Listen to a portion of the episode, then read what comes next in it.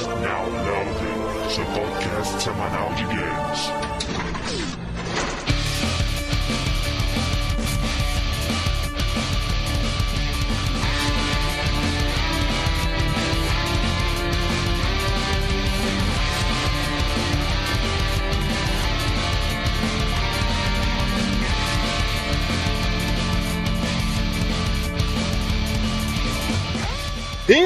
Apertem start! Está começando mais um round do podcast Download. E vamos para os nossos participantes. André Colosso Sorridente, level 99, e principal característica, invulnerabilidade a quase qualquer tipo de ataque físico, psíquico ou nuclear. Ponto fraco, luzes pendurados por cordas inflamáveis. How convenient. Hugo, classificação. Boss Hunter frustrado, level 21, fanboy da Samuzara. Minha maior decepção é não ter conseguido vencer um certo boss verde em Final Fantasy VII, mesmo tendo o save do PS1 em meu poder. Olha aí. A gente vai explicar essas histórias ao longo do cast. Fernando, Final Boss level 0. Habilidade especial, ter 52 formas, uma mais forte que a outra, mas me recusar a usar a última forma de uma vez e matar meu oponente enquanto ele se ataca. Ah, fator Power Rangers, né, cara? Por que eles não formam aquela porra daquele robô e esmagam o inimigo quando ele tá pequeno ainda? Imagina um dia vai ver Power Ranger, o episódio tem dois minutos, tá ligado? ah, eu vou derrotar todo mundo. Pá, acabou. Slash Rick, Big Bad Motherfucking Boss. E deve ser muito legal ser um boss à moda antiga que fica parado no mesmo lugar esperando a presa chegar, tá ligado? Sentado lá. É, É no seu Deve trono, né? ligeiramente tedioso, né? Mas Principalmente pros bosses de Zelda, cara, que estão trancados numa sala com uma chave, tá ligado? Que o Link vai lá cara. pra Porra. eles, tá ligado? é tipo Deve Super Bowl, muito, né, muito cara? tedioso. Cara, mas ainda bem que eles Não. estão trancados com uma chave. Se fosse com uma arma, eles matavam, né, velho? Né, Com certeza. Pablo, matador de dragão, level 60. E o boss final só é legal depois que ele morre. Verdade, cara. Na hora ninguém acha, ai que legal que tô tomando um couro do caralho, 15 tu continue. Não é legal, velho. Desculpa. Caraca, Não é. é, que, é que nem aqueles perrengues que você passa em viagem com os amigos, tá ligado? Que na hora é uma É. merda, mas depois é sempre legal ficar contando a história, assim. cara. É. E, como podem ver, esses serão podcasts dedicados àqueles momentos, né? Aqueles momentos decisivos dos jogos, aqueles que, quando são bem feitos, são batalhas épicas, memoráveis depois que passam, geralmente difíceis. E às vezes requerem até um pouco de raciocínio, né? As grandiosas boss battles, as melhores boss battles, né? Exatamente. E claro que não é um top 10 ou whatever, a gente só vai listar algumas das, das melhores batalhas de chefes que a gente tem memória, né? Sempre tem aquelas melhores que a gente vai falar, só que a gente vai acertar algumas né, que marcaram pra gente. Sim, e também, né, cara, a gente vai tentar não falar de algumas coisas que a gente sempre fala, é, porque senão a gente poderia simplesmente passar esse cast inteiro falando de cada um dos colossos de Shadow É of the. Colossus, Ah, né, cara? cara. Um por um, né? A gente vai fazer isso, mas no cast de Shadow of Colossus. É verdade. E eu, por exemplo, infelizmente não vou falar da GLaDOS, né, então... Existe Ah, não. Cheguei. Não vou, né, cara? Porque eu já falei tanto, não tem mais o que falar. Ah, pois é. A gente vai começar então essa, essa lista logo após a leitura de e-mails e recados. E daqui a pouco a gente volta. Tão rápido que você vai nem perceber.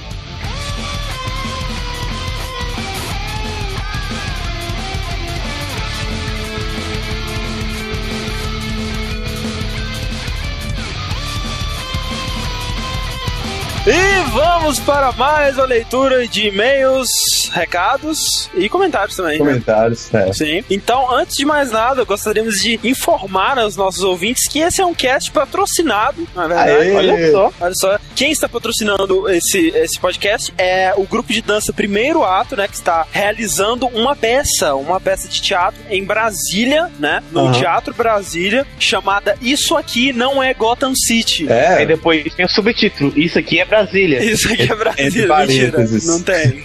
Mas é o seguinte: a temática da peça é a seguinte: vão ser vários quadros, takes de dança inspirados, né, nesse mundo todo aí de histórias em quadrinhos, de desenhos animados, desse confronto, né, dessas, dessas batalhas entre heróis e vilões, né? Boss Aham. battles, vejam vocês. é, e aí onde se encaixa. E esses, esses dois lados vão estar em busca de um objeto, de uma maleta, de um, de um objetivo, né? Final. É, é tipo Team Fortress.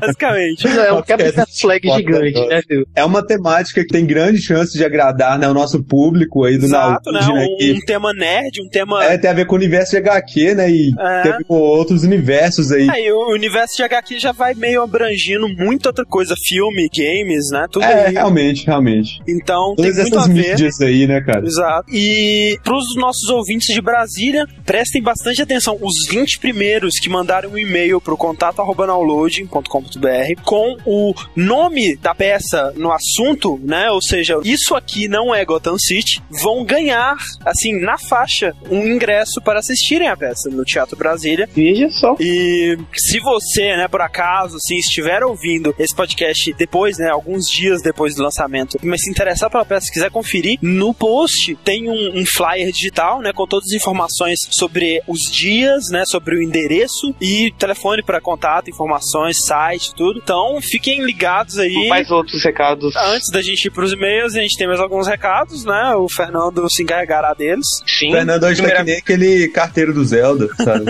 Semana passada, pra quem não ficou sabendo, eu e o Rick estivemos participando do AnimeCast, né? Olha só. Na verdade, eu acho que ninguém ficou sabendo que vocês gravaram e estão publicando agora, né? Então, tipo, É, na verdade, no, no post do podcast de Brutal Legend, a gente chegou a linkar, né? Mas não, não a comentar. Então, aham. É, fica é, aí, né, o aviso pra quem não ouviu ainda. É mais um Faça Sua História, né, Fernando? Isso mais um Faça Sua História, dessa vez com a temática de esportes, né? Foi muito legal, cara, muito engraçado. um Saiu tema um que o Animecast inventou e que a gente só tá aguardando a hora certa pra roubar. Exatamente, nós vamos roubar, é inevitável, sabe? A É gente só tá inevitável, dando eles não, eles não podem, sabe, contrariar isso, cara. Vai ser roubado. É uma excelente ideia e a gente vai roubar ela cedo ou tarde.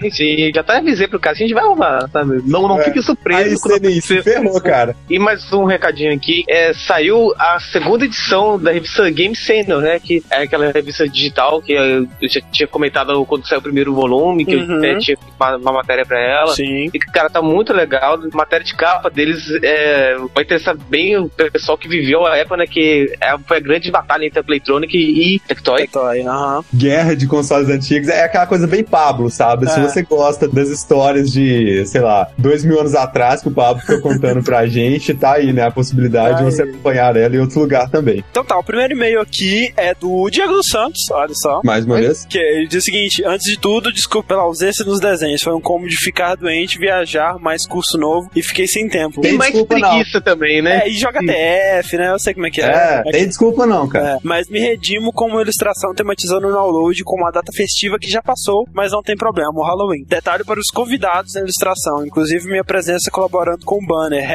Espero que gostem. É, a gente até considerou fazer alguma coisa nessa época, um cast sobre jogos de terror, mas a gente tem tanto cast sobre jogos de terror, Sabe né? qual é o problema? É, a gente tem muito, muito cast sobre jogos de terror, né? Normalmente a gente fala do jogo de terror já separado, né? É. Porque os jogos de terror vale a pena serem comentados, né, velho? Aliás, né, pô, cara, Silent Hill é um cast que eu tenho vontade de gravar de novo. A né? gente vai gravar Silent Hill de novo, um dia. Eu vou fazer um, um remake, né? Um do- remake, do- é.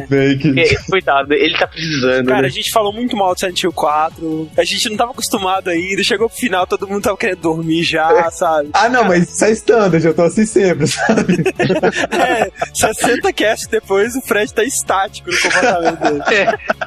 Eu falei a mesma coisa, sabe? Com a diferença que eu consegui mais coisas pra me distrair durante a gravação, sabe? É, ele continua. Sobre Brutal Legend, porra, era o game que eu queria jogar depois de ser bombardeado pelos trailers da E3, mas depois do review do Yahtzee e o de vocês, deu uma brochada na minha vontade de correr e adquirir o jogo. Agora só quando baixar o preço. Mas o tempo do jogo é incrível. Eu que sou fãzão de heavy metal e rock and roll, acho que foi o grande motivo do meu alvoroço na E3 pela temática a esses universos. É fantástico. Realmente eu não entendo por que optaram pelo lado RTS, deixando o hack and slash de lado. Ponto negativo pro time. Abraço para todos. É, só continuando aqui, então, um comentário que falaram, que acho que representa vários comentários, na verdade, que foram falados, Uhum. né, dessa vez, do Olisson falando, é, decepção foda, saber que Brutal Legend é uma farsa explodiu minha cabeça. Mas isso não seria crime, propaganda enganosa, ou só uma jogada de marketing? Realmente, né, cara, muita gente se sentiu meio que enganado, eu me senti assim, né? enganado, cara, Ah, sinceramente. todos nós, né, cara? E eu acho, sabe o que eu acho engraçado? Uma coisa que eu já venho notando aí. Tipo, o pessoal, eles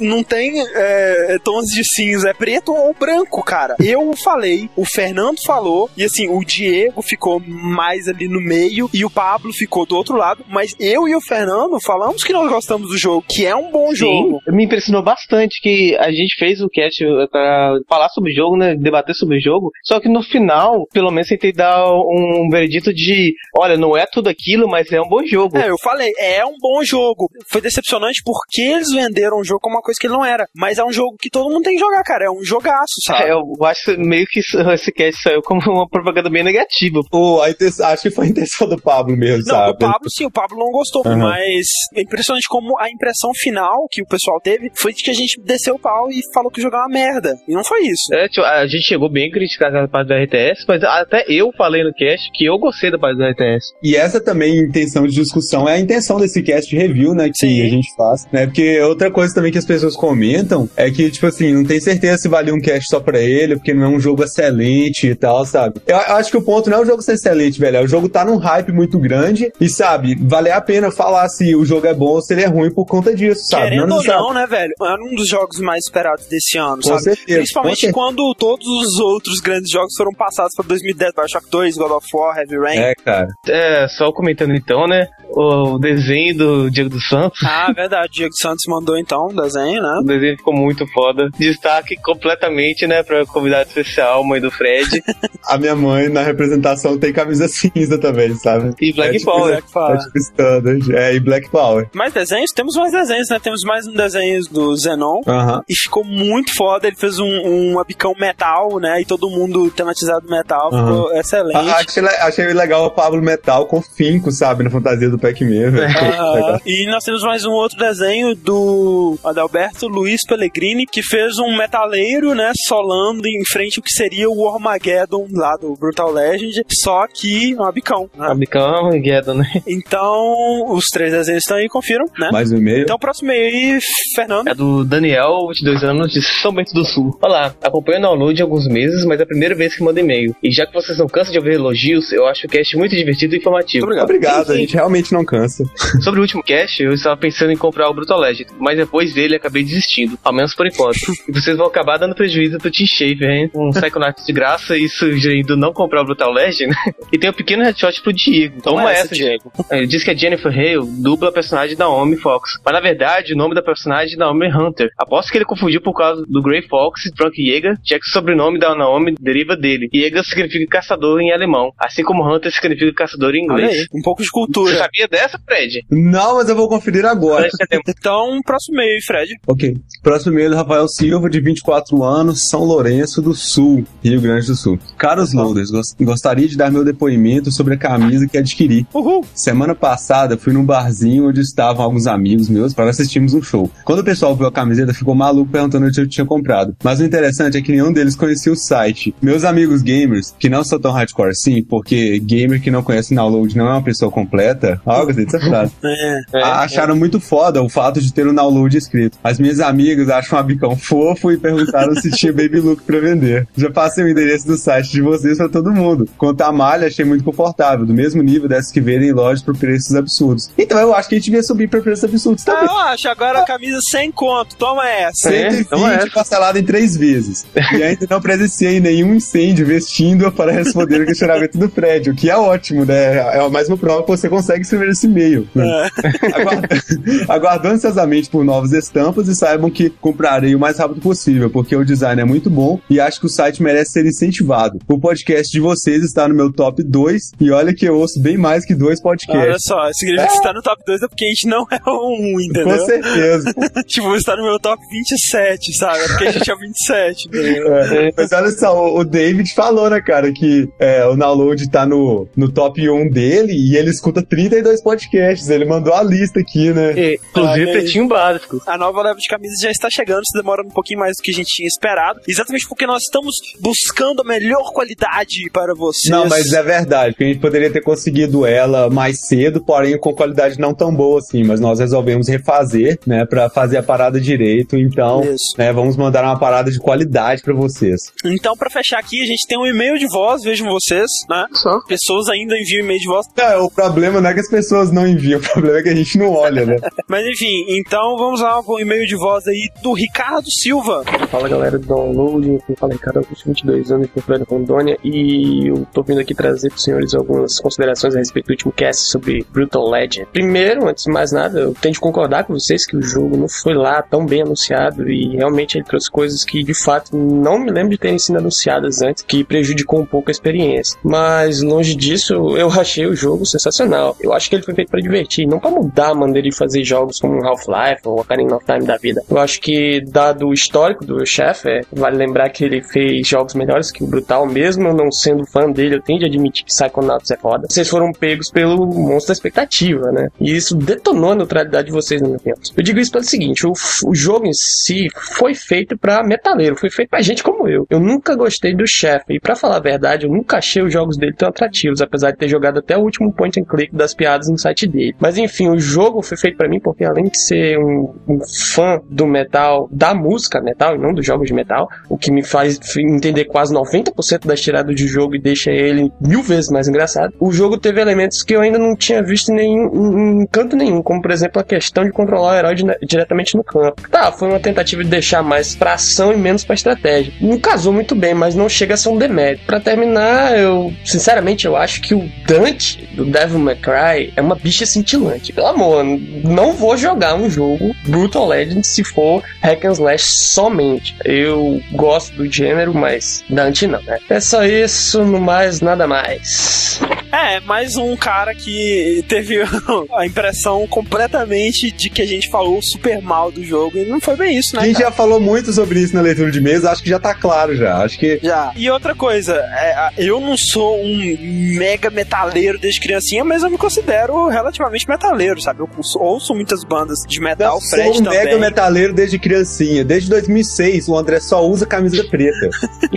cara, todos os dias, eu não tô falando de passar usa camisa preta quando. Não, todo dia só camisa preta, cara. Eu, eu, sei disso porque eu disputava com ele e eu desisti em 2007.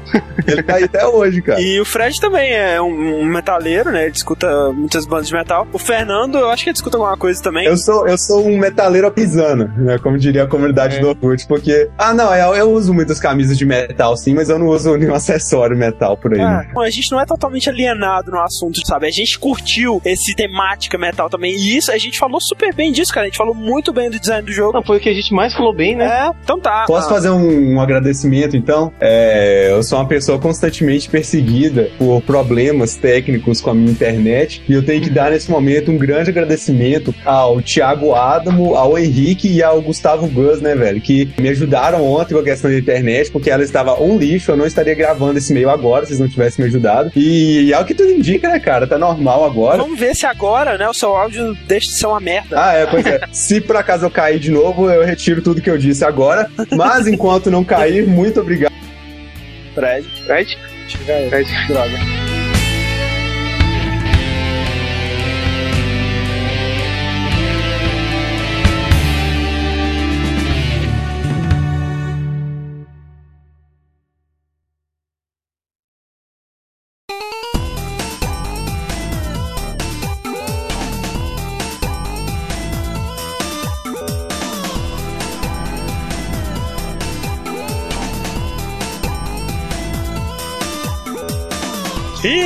Estamos de volta!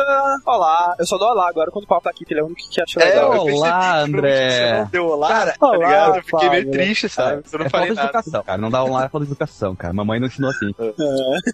Mas então, vamos começar aqui, cara. É, antes de mais nada, vocês acham que as boss battles atuais, assim, elas são melhores? Elas estão melhorando, assim, que os, os desenvolvedores... Vocês acham que os desenvolvedores estão sabendo dar importância de uma boss battle? Porque, afinal de contas, é o ápice, né, de uma fase, de um, de um momento do jogo e tal. Eu acho que depende muito da, da vontade do programador, cara. Tem jogos que eu, eu, recentemente eu tava jogando que, cara, ou a boss battle final é aquela coisa ridícula que tu pensa, ah, não, que eu me esforcei para isso, uhum. ou então, nem tem, cara. É simplesmente que nem eu tava jogando Halo. Cara, é só fugir de um bagulho, então não precisa matar ninguém. É. Sabe? Ah. É, sim. É, eu também fiquei bem decepcionado com Gears of War 2. Ah, eu ia falar É. dele. Muito foda. Eu acho que um boss battle é tão bom quanto a capacidade do jogo te trazer pra dentro dele, do ambiente do próprio jogo, entendeu? Porque se for aquela coisa, ah, é o último chefe, bota uma coisa gigante aí, whatever, tá ligado? Acho que vai ficar forçado. Agora, se for uma, aquela batalha que vai crescendo na sua cabeça, você vai, sabe, criando expectativa dentro da história do próprio jogo e no final. Também. Essa expectativa é correspondida, ou seja, não é um- uma porra muito escrota que você mata com um golpe só, sabe? Aí acho que fica Ah. maneiro. É, isso pra chefes finais, né? Mas eu acho que também para os chefes é, que você encontra durante o jogo, eu acho que é muito importante que, um, eles tragam alguma coisa de diferente do resto do jogo, né? Eles tragam uma sensação diferente, uma situação diferente, uma jogabilidade diferente do que você tá fazendo geralmente, né? Uhum. Porque afinal de contas é uma batalha que tem que se diferenciar das outras. Uhum. E que seja uma coisa que dê uma sensação de que você realmente tá derrotando alguma coisa importante, né, cara? Um inimigo realmente poderoso, um inimigo forte, né, no caso, um chefe mesmo. Até uma, o estilo de jogo que sofre muito com boss battle é RPGs, cara. Que normalmente, muito, muito, muito RPG, o boss battle é como se fosse uma batalha comum, mas com um chefe com um HP 1 milhão. Eu acho que isso é realmente muito anticlímax. Você poderia ter uma estratégia diferente pra ver. Isso, eu acho interessante o RPG que o chefe ele te faz tentar uma, uma estratégia diferente. Um chefe que, sei lá, você acaba tendo que usar mais magias de, de White Mage, né? As magias de proteção lá, sabe? Já que você comentou isso, cara, uma, uma coisa que chega a ser até meio cômica, assim, no Final Fantasy XII, é que, tipo assim, os boss, eles têm aquele HP gigantesco, né, que sempre tem que ter no Ah. RPG,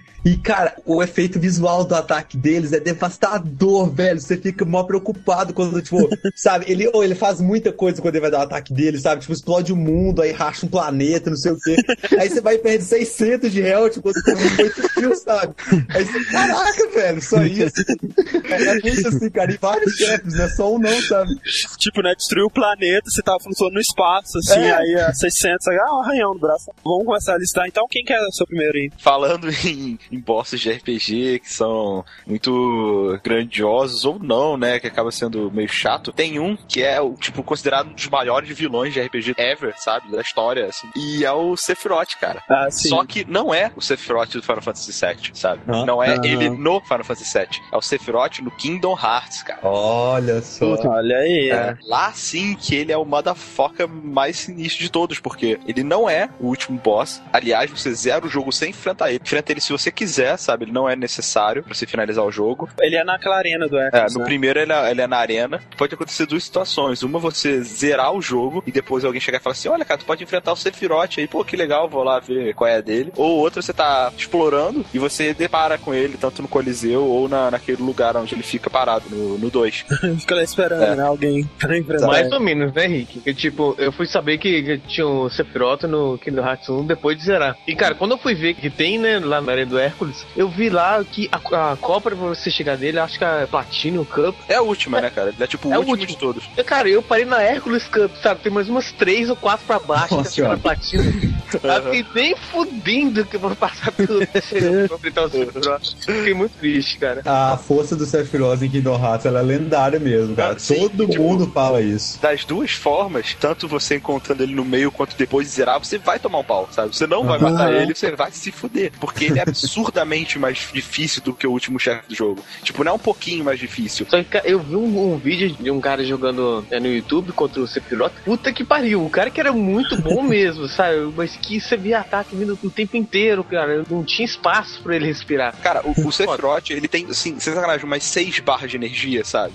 que acaba toda e muda de cor e e volta pro começo. Acaba toda, Nossa. muda de cor, volta pro começo. E, tipo, a- os golpes dele arrancam um quarto da tua vida, metade da sua vida, sabe? E o pior de tudo é o, a- o que você ganha por vencer ele. O quê? Nada. tá ligado?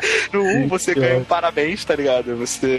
Muito bom, É, né, cara? Parabéns, velho. Valeu aí. Você se é né? campeão da- das Copas aqui da arena, seu teu nome vai estar lá, sabe, em primeiro lugar na arena e tal. Caraca, o que custava dar uma arminha, né, velho? É, Você ganha- Tipo, o Keyblade é, Masamune. É, Tá nas costas. É, não, é que tá, É. no 2 você Se você ganha. tirar uma, uma Keyblade com, de dois metros e tanto, né? a parada da chave lá na ponta dela. assim? Não, você ganha, você ganha um chaveiro, né? Não você ganha nem uma keyblade. No 2 você ganha uma Keyblade chamada Fenrir. Fenrir. E não é tão boa também, sabe? Não é a melhor de todas, porque você, para vencer ele facilmente, você tem que estar com a última weapon, que é a mais forte de todas, entendeu? você conseguir derrotar ele. Gente, No primeiro, como ele é do Coliseu, não tem muito sentido, sabe? Você encontra ele meio que num bônus mesmo, Aham. sabe? Não, não se importam em dar nem contexto pra você enfrentar ele. Agora, no 2, ele tá lá parado, sabe? Caraca, cadê o Cloud? Não sei o que. Quando você chega, ele pergunta: Ah, você que é o escolhido, né, pra segurar a Keyblade. Ele falou: E se eu for? Ele falou: ah, Será que se eu te matar, eu vou poder pegar a Keyblade pra mim? Tá ligado? Começa a te bater. É a lógica Kratos, né, cara, de ser.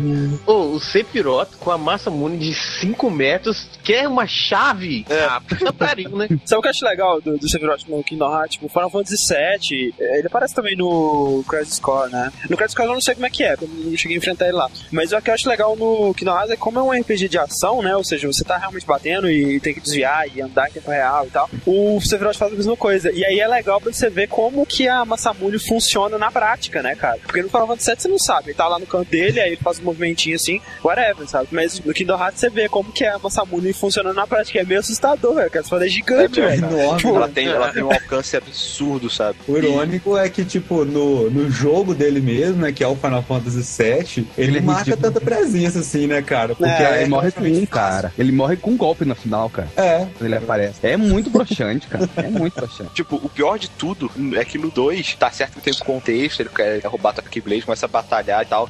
Quando você, depois de dar a alma três vezes pro demônio, sabe? Você dá, recupera, dá, recupera, dá, recupera pro demônio pra poder vencer ele. Acaba a batalha, né? Tipo, você acha, caralho, derrotei o Sephiroth, velho, sou foda. Não, a batalha Você- acaba, ele olha pra Ai. você assim, sabe? Ele tira a poeira do ombro, fala, é, você é mais forte do que eu imaginava, mas acho que só o Cloud mesmo pra me bater. Me vira e pode pra você. tipo, né, cara? Ele chorando assim, com sangue saindo. Não, não, nem doeu, não, nem doeu. É o que dá impressão, sabe? Porque vocês têm que espancar ele pra ganhar, tá ligado? E quando ele, ele Aham. termina, ele não tem nada, ele não tá nem com a roupa amassada, sabe? Ele fala assim, pomposo e vira de costas. Depois você vai, fala com a Tifa, ela te dá a espada lá, do, que parece com a do Cloud. A Keyblade, que parece. É, pá, pá, pá, pá, pá, pá, para tudo. Você fala com a Tifa e ganha a espada? Aham. Como assim? Olha, você derrotou o Sephiroth, então uma espada, Uma que é espada, muito melhor que antes, É, mas eu- só vou te dar agora. Como Tipo assim, né? Ó, eu, tenho, eu tenho essa espada aqui lendária, né? Já, já. Ah, derrotou o Sephiroth. Ah, falando em derrotar o Sephiroth, lembrei de uma coisa muito interessante. Olha o que eu achei aqui no meu bolso. É, pois é. Pra explicar mais a minha frase de abertura, né? Tipo, eu, eu me considero um bom boss hunter, cara. Ah, Não, eu gosto de vencer os boss, né? Eu acho uma, um desafio bem legal, assim, você vê, né? Aquele cara sempre gigantesco, incrivelmente forte e tal, e você tentar N vezes até conseguir e tal. Mas eu tenho que admitir que tem um momento muito triste da minha vida, né? Quando eu estava com o meu PlayStation 1, porque eu não consegui vencer a Emerald Weapon do Final Fantasy VII, cara. Não é a weapon mais poderosa, né? Cara, ou é ela ou é a Ruby Weapon, eu não tenho certeza qual das duas que é. Sabe aquela sensação que você. Primeiro que você tem que pegar aquela navezinha, entrar no oceano e ficar procurando ela que nem um retardado, né? E a É. gente procurava, cara, sempre naquela sensação, agora vai, sabe? Dessa vez a gente vence ela e nunca vencia, cara. Era sempre aquela batalha assim de 15 minutos, 17 minutos, sabe? E, e a gente morria no final, cara. E aí eu fui ver vídeos de- depois, né, no YouTube, hoje em dia, né? Claro, você tem- sempre tem que ver vídeos né, das coisas que você fez antigamente. É verdade. Eu me senti meio que completamente idiota, velho. Porque, tipo assim, tem altos vídeos dos caras vencendo ela em um minuto, sete segundos. Ah, sempre sabe? assim, Ah, cara. os sete segundos, velho. Cara, mas é, eu lembro quando eu joguei Final Fantasy VII e apareceu a última weapon, eu fiquei, uau, cara, que foda. Aí, puta, vou bater. Cara, tomei duas, caí duro. Aí fui com uma parte mais foda, troquei tudo. Fiquei duas horas escolhendo matéria. Não, vou dar double aqui, agora eu boto essa aqui. Lá, Pensando, né? Fazendo todo um, um plano no Excel. Aí, ah, mas não é obrigatório usar- ah, matar eles. Ah, então vai se fuder, nem cria essas merdas no jogo. ah, não, viu ficar me matando aqui com quadra, Knights of Around. Cada vez que entrava aqueles Knights of Around, era 20 minutos pra mim dormir, aquela merda demora um pouco. cara, era enorme, cara. Isso foi triste porque, tipo assim, na época, a Emerald Weapon, pra mim, era uma coisa absurdamente difícil. Absurdamente E legal, né? O design difícil, dela. cara, sabe? sabe? É, e legal também, né? Sem contar isso também. Mas, assim, eu fui vendo depois estratégias pra vencer ela, e toda vez que eu via alguma coisa, eu pensava, nossa, mas isso era tão óbvio, por que eu não tinha pensado nisso antes e tal, sabe? A única explicação que eu tenho pra isso, cara, é que a gente era muito novo na época e não entendia inglês pra usar os É. itens direito e tal, saca? Você sempre chegava lá e ficava só dando ataque, né? Não fazia nada demais, sabe? Não, porque, tipo assim, ela tem o poder de chutar pra fora da batalha dois, dos seus três integrantes, aleatoriamente, Ah. se ela quiser. Ela não pode fazer isso com o integrante morto, mas ela pode Ah. fazer isso com qualquer outro. Então, tipo assim, você, a gente totalmente balanceava os integrantes, né? não, eu vou colocar essa magia nesse, esse aqui vai fazer isso e tal. Ela chutava um cara, o time ficava desbalanceado, sabe? Aham. Só que se eu fosse lá com dois caras mortos e um cara com tudo, eu não teria esse problema. É Sabe como é uma coisa que eu não parei pra pensar isso na época e tal, sabe? Então, não, sinceramente, velho, foi uma facada quando eu vi ela morrendo em 7 segundos, cara. Sete segundos é tenso, sacanagem, velho. Eu sei que aparece um número de valor assim no canto e ela morre, mas eu não vejo o que, é que acontece, não, cara. É cabuloso. Acho que o cara usa um bug do Vincent na versão japonesa, sabe? É uma parada sinistra, assim, pra ver se é ela. Mas, pô, velho, é humilhante isso, sabe? E sem contar que tem altos itens que eu vi um cara usando lá, Hero alguma coisa no Cloud. O Cloud deu 8 milhões de Omni Slash seguidos, é até enjoativo o vídeo, sabe? De Tanto Omni Slash que dá. E ela morre uma hora porque ninguém aguenta, né, cara? Tipo, Ela morre de tédio, né, cara? É, tipo, pô, cara. Aqui, tem alguma coisa pra fazer, depois eu volto. Então, opa, você- eu sei que você tem um de RPG aí também, se você quiser puxar. Bom, como todo mundo tá falando de RPG, eu também tenho a minha parcela de culpa nesse mercado idiota, mas no meu caso. né, cara? É, todo mundo já jogou alguma vez na vida e perdeu horas dessas porcarias, mas enfim. No meu caso, eu perdi horas e perdi mais dinheiro do que eu queria. Então eu vou falar de um MMORPG, que é do World of Warcraft, que logo que ele foi lançado, deu aquele reboot, todo mundo jogava Ragnarok, eu disse, não, vamos migrar pra esse sistema, vamos jogar esse jogo do caralho, vai ver que tem uma coisa legal. E o Pablo foi junto na brincadeira. E aí, pra quem jogou já World of Warcraft, é um jogo que tu vai ficar passando, sei lá, 3, 4 meses jogando e atinge o level máximo. E pra quem tá acostumado com Ragnarok e o caralho, isso é surreal demais, tá ligado? Pra você finalmente chegar no level máximo e poder jogar. Tudo bem. Mas aí tinha uma- uns lances dos caras falando que, tá, cara, você tem que fazer umas raid. Eu, pra mim, raid era ligar vários HD num só, né, cara? Achei o máximo daquilo. Ou aquela parada pra matar barata, né, velho? É, Ah, é. Aí, num sábado, nunca sei a cena, juntaram 25 pessoas. Eu nem sabia que dava pra entrar 25 pessoas numa party. E aí eles me explicaram o lance desse tal do raid. E aí nós fomos num tal do, do Onyxia's Lair, que era um lugar onde tinha o boss mais fodástico da época, que era um, um boss meio que underground pra caralho. Ele era, não, é- não era difícil de, de acessar, chegar nele, mas ele era o mais difícil do servidor. E eu, Pablo, com aqueles equipamentos, sabe? Tipo aquela cota de malha vagabunda, aqueles equipamentos tudo fodido escudo de couro. Espada de madeira. Esse é o problema de um jogo que tu chega no level alto muito rápido. Tu não te liga. Pra ti, cara, aquele rato que dropou uma cota de malha é super foda de usar, sabe? Caraca, ratinho, muito obrigado, cara. Que foda. cara, aí tu bota lá o cara. Não, mas essa armadura dá mais 40 de defesa. Querido, essa armadura não combina com o meu cabelo. A cota de malha assim, hein? O que que eu fico mais bonito? ah, mas tu não entende de nada. Eu posso não entender nada no jogo, mas de modo tá por fora, querido. Vai. Tá. Fui eu lá com o meu arqueiro, todo feliz. E, cara, enfrentar a, Oni a Onyxia é uma das coisas mais grotescas e infernais, e daí que veio a minha frase de que boss só é legal depois que tu morre, cara. Então, ela é mais ou menos do tamanho do universo, fica no meio de um, de um, de um buraco de lava. Mais ou menos do tamanho do universo, sabe? Mas ele é. Tirando e colocando um pouquinho. Mais ou menos. É, um pouco, posso estar crescendo um pouco, assim, sabe? Um pouquinho só. Ela é grande, ela é grande. Cara, mas a, a, a memória emocional que você teve da parada é o que conta, velho. É, Você cara. cabeça acha o tamanho do universo, então ela É. tem. Enfim, e ela tem três fases, sabe? E aí, tipo, a primeira fase é ela tocando uns bafos de fogo, umas coisas assim, cara. Só que, cara, tu imagina o Pablo com uma defesa cagada, com 35 mil buffs, aqueles que te dão mais buffs do caralho, aquelas barrinhas, metade da minha tela ocupada com coisinhas que de 60 segundos, 30 segundos, 20 segundos. Mas é mesmo, cara. Cara, tu te sente imortal, cara. Aí o bicho te dá uma rajada de um bafo de fogo tira 25 mil de HP. e eu com 8 mil, como assim? Tem algum problema nesse jogo. Eu falei, cara, alguém aqui tem 25 mil? Ah, eu com buff, tô com 30. Cara, que mentira, para com isso, velho. Não tem isso aí tudo. Cara, como é que te colocaram nesse grupo, É, velho? é Como verdade. assim? É que eu sempre fui um cara legal que conversa com todo mundo, cara. Aí os caras acham que eu sou bom e dizem, ah, bota aí.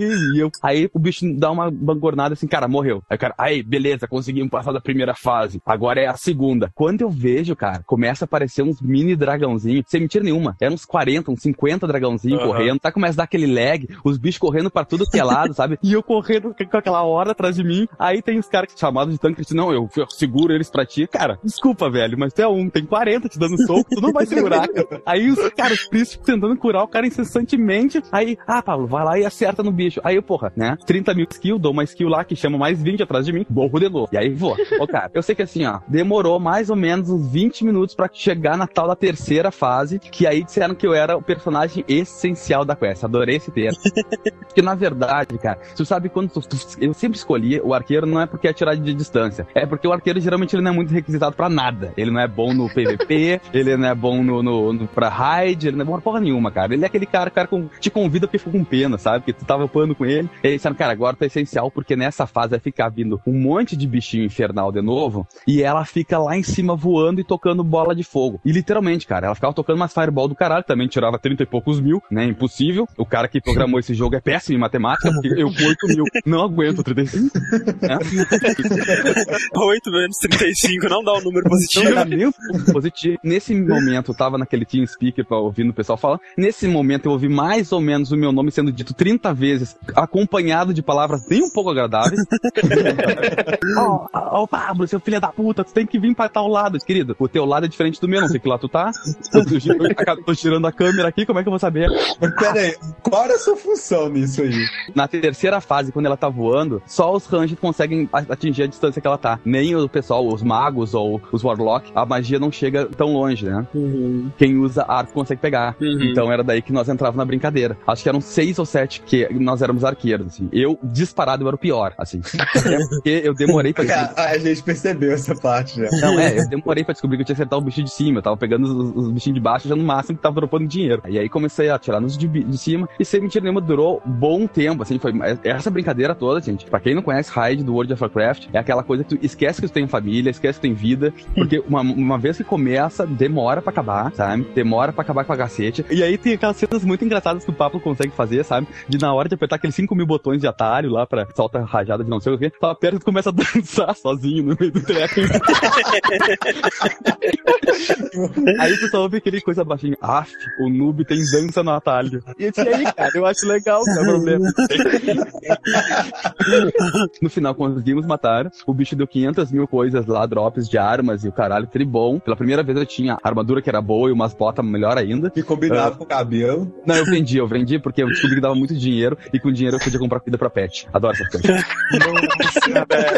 adoro, adoro essas coisas. Enfim, que agora, quando saiu a última expansão, em comemoração aos 5 anos do World of Warcraft, eles fizeram um upgrade desse boss, porque ele tava esquecido. E aí, olha só que legal, ju- justamente com uma enquete com o pessoal que jogava desde o início do World of Warcraft, disseram que sentiam saudades desses momentos mais alegres que se jogava com o pessoal que não entendia muito. E alguém se lembrou de mim. E, e, é, a Onyx era uma- um dos boss mais legais. E aí eles refizeram, ela ficou muito mais violenta, o dano é muito maior, ela tem novos ataques. Não consigo imaginar o que é um dano muito maior nesse jogo.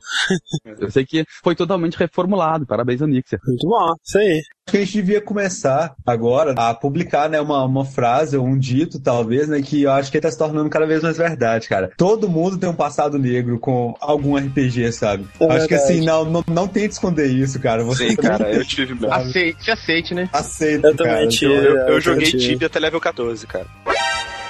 Caraca, velho, rima tíbia. Sim, até o level 14. Não, pera- não, chuta, chuta o Rick, cara, chuta o Rick. Chuta aí. Caraca, velho. Então, saindo completamente e totalmente dos RPGs e voltando pra talvez uma das minhas primeiras grandes experiências épicas como chefe que eu tenho recordação, Sonic 2 foi um dos jogos que eu mais joguei na minha vida. Ó, Nossa, Sonic E certamente o que eu mais joguei no Mega Drive, eu tinha o cartucho que ganhei de aniversário e jogava aquela porra o dia inteiro. Caraca, velho, Sonic 2, bons tempos. Bons tempos. Tipo, eu jogava essa porra o dia inteiro. Passei um bom tempo assim na minha vida pra conseguir chegar naquela fase Metrópolis, né? Metrópolis Zone. E conseguir chegar na Wing Fortress, né? Que é depois da fase relaxante lá com o Tails no avião e tal. Essa Wing Fortress é muito maneira, que é uma, uma fortaleza voadora, como o nome diz. Uma música super épica e tal. E quando você finalmente passa ela, que eu achei que eu já tava no final, né? Porque eu achei que já era a última fase, por causa de todo o clima épico dela e tal.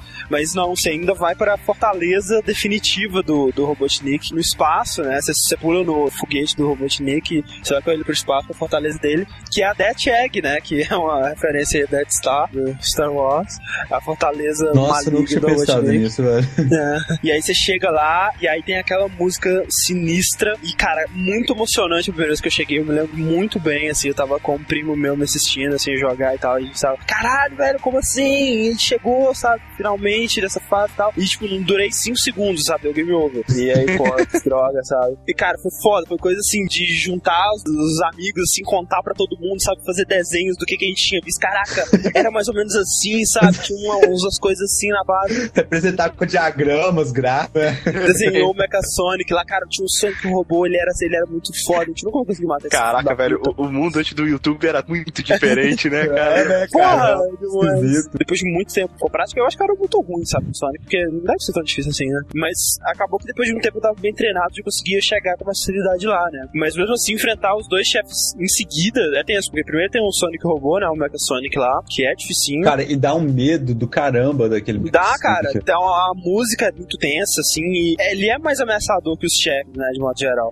O lance é que é principalmente porque, assim, quando você chega direto da fase anterior, tudo bem. Mas se você morrer uma vez lá dentro, você recomeça sem nenhum anel. Não tem nenhum anel pra você É, pegar. não, exatamente, cara. E você sabe que você vai passar por dois chefes sem ter um anel, velho. Cara, você se sente nu no Sonic sem anel, cara. Isso sabe? é, cara, é um hit kill, sabe? É, é, é, é apavorante. E o Mecha Sonic, ele tem uma cara de mal, porque ele não tem personalidade. Cara, ele é mecânico, velho, sabe? Quando você finalmente derrota o Mecha Sonic, acho que são nove hits que você tem que dar nele, ou dez, não sei. Você chega finalmente no último chefe, cara. Foi um, dos encontros mais épicos, assim, que eu tenho lembrança, que é um robô, ele se ergue do chão, assim, um robô gigante, que é o Robotnik, né? Com, só que o robô, na- no formato dele. É muito difícil, assim, principalmente porque quando você chegou lá, você tá tremendo, cara. Você tá muito nervoso. É. Você tem que ficar pulando na mão dele, ele meio que manda a mão dele, é meio como um projétil pra te acertar. E você tem que pular na mão dele e usar ela de impulso pra você Acertar acertar, a a cabeça, cabeça, dele, é. que é a única parte vulnerável. Como sempre. É, e é interessante que muitas vezes você chega assim e pensa, pô, vou, vou pular pra trás dele, que aí a mão dele não consegue me acertar. Mas se você fizer isso, é pior ainda, que aí ele começa a soltar umas bombinhas, uns robotniks que são as bombinhas no chão,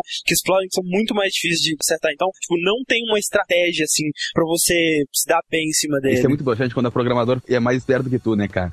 Isso, cara. tipo, caraca, eu bolei a estratégia foda, vou tentar isso. Aí o programador já tinha pensado nisso. Aí ele olha assim, ah, pobre criança de 12 anos. É, Finalmente, cara, derrotar ele e a Death Egg lá explodindo e você pulando e sendo salvo pelo Tails no avião e tal. Cara, muito Cara, emocionante. final é legal, é gratificante pra Cara, caramba, muito né, velho? E o interessante é isso, né, cara? É porque nem tinham falado, né? Reclamando que o, que o Tails te impossibilita a sensação de você estar lá fazendo a parada sozinho. Nessas últimas fases, é você sozinho, né? O Sonic sozinho, porque o Tails te levou lá no avião e tal. Provavelmente você não vai ter nenhuma argola. Então é tipo um deathmatch, sabe? Você e o seu pior inimigo. E é muito maneiro, muito legal mesmo. Eu gostava de quando o Sonic era gordinho ainda, né, cara? Cara? É Quando ele não muito era engraçado. adolescente e tal. É irônico isso, né, velho? Porque, tipo assim, o maior corredor do mundo e tal tem, tem essa barriga, sabe? Tipo assim. Ah, cara, mas é que- eu vou ser sincero, cara. Eu acho que conforme foi evoluindo o Sonic, cara, ele foi um dos personagens. Bom, o Mario sofreu muito disso, mas acho que ninguém sofreu como o Sonic. Mas ele foi um que perdeu muita identidade depois, cara. Perdeu, cara. Olha só como é que ele era no primeiro, cara. Ele era muito carismático. Agora ele tá muito carinha de tipo, ah, sou radical. é isso, radical, yeah. exatamente, pra adolescente e tal, assim. Isso, ele virou adolescente. Ganhou- cara, ele ganhou até um desenho que tem que ter uma banda de rock. Ah, puta que puta pariu, merda, cara. velho. Ah, Que merda. ele, Ele tem olho verde agora, É. né? Tipo, Deixa ele loiro com uma mecha verde e óculos escuros. e uma tatuagem.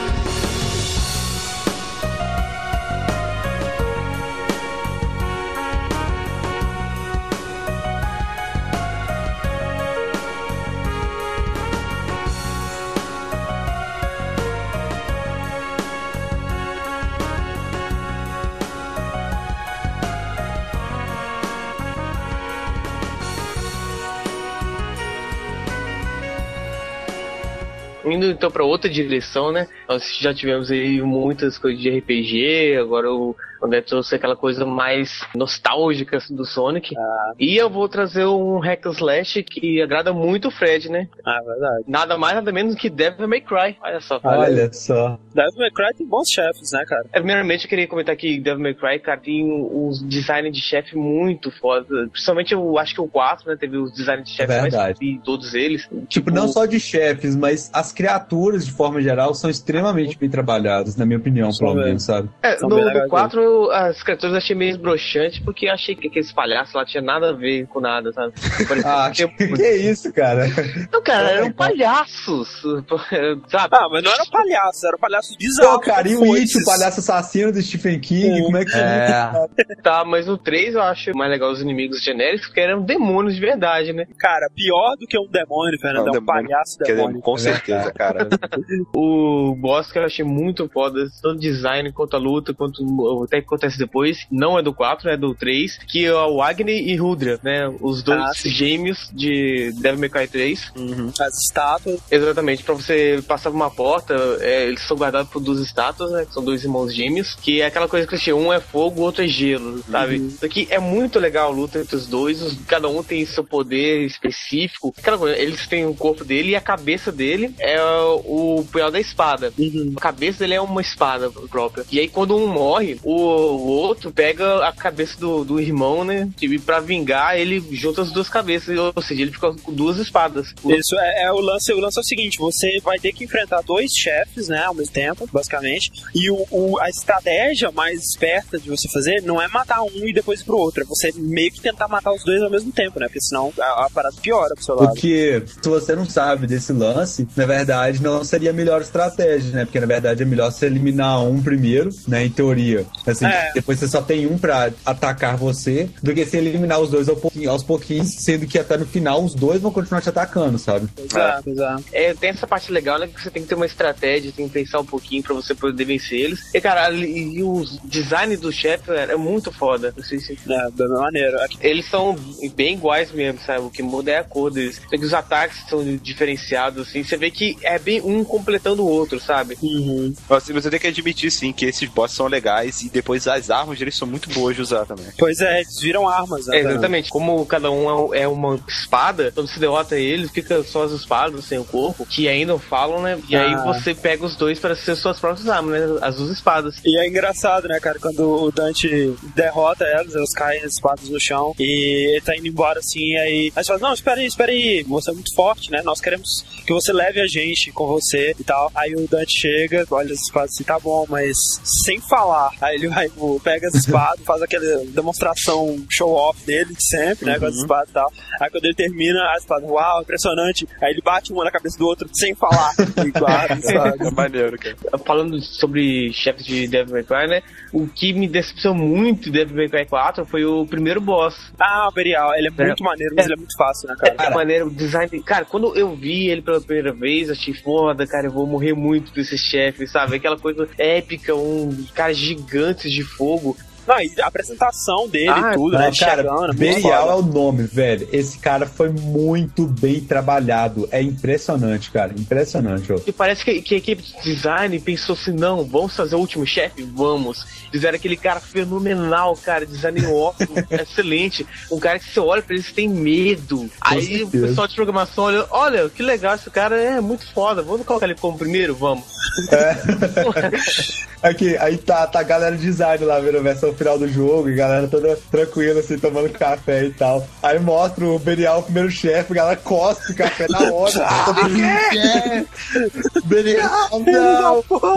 É foda porque, tipo, o Devil May Cry 4 já é muito mais fácil do que o 3, né? Acho que o 3 é muito mais difícil. Ah, muito mesmo. E o primeiro chefe, então, cara, é muito tranquilo, sabe? Você mata ele, você não precisa de muita estratégia. Só você, tipo, se você ficar dando porrada nele sem pensar, você vai matar ele antes dele te matar, essa coisa. É muito, muito simples. Foi um anticlímax total, cara. É. O pior é quando o último chefe do jogo é fácil, assim, de se vencer, Pois é, né? cara, foda. de passagem, mas o choque tá aí. Exato. É, e vários outros jogos também. Bem, agora que o Fernando terminou de falar de hack and slash pra menininha, né? Eu vou poder falar um de homem de verdade aqui. né?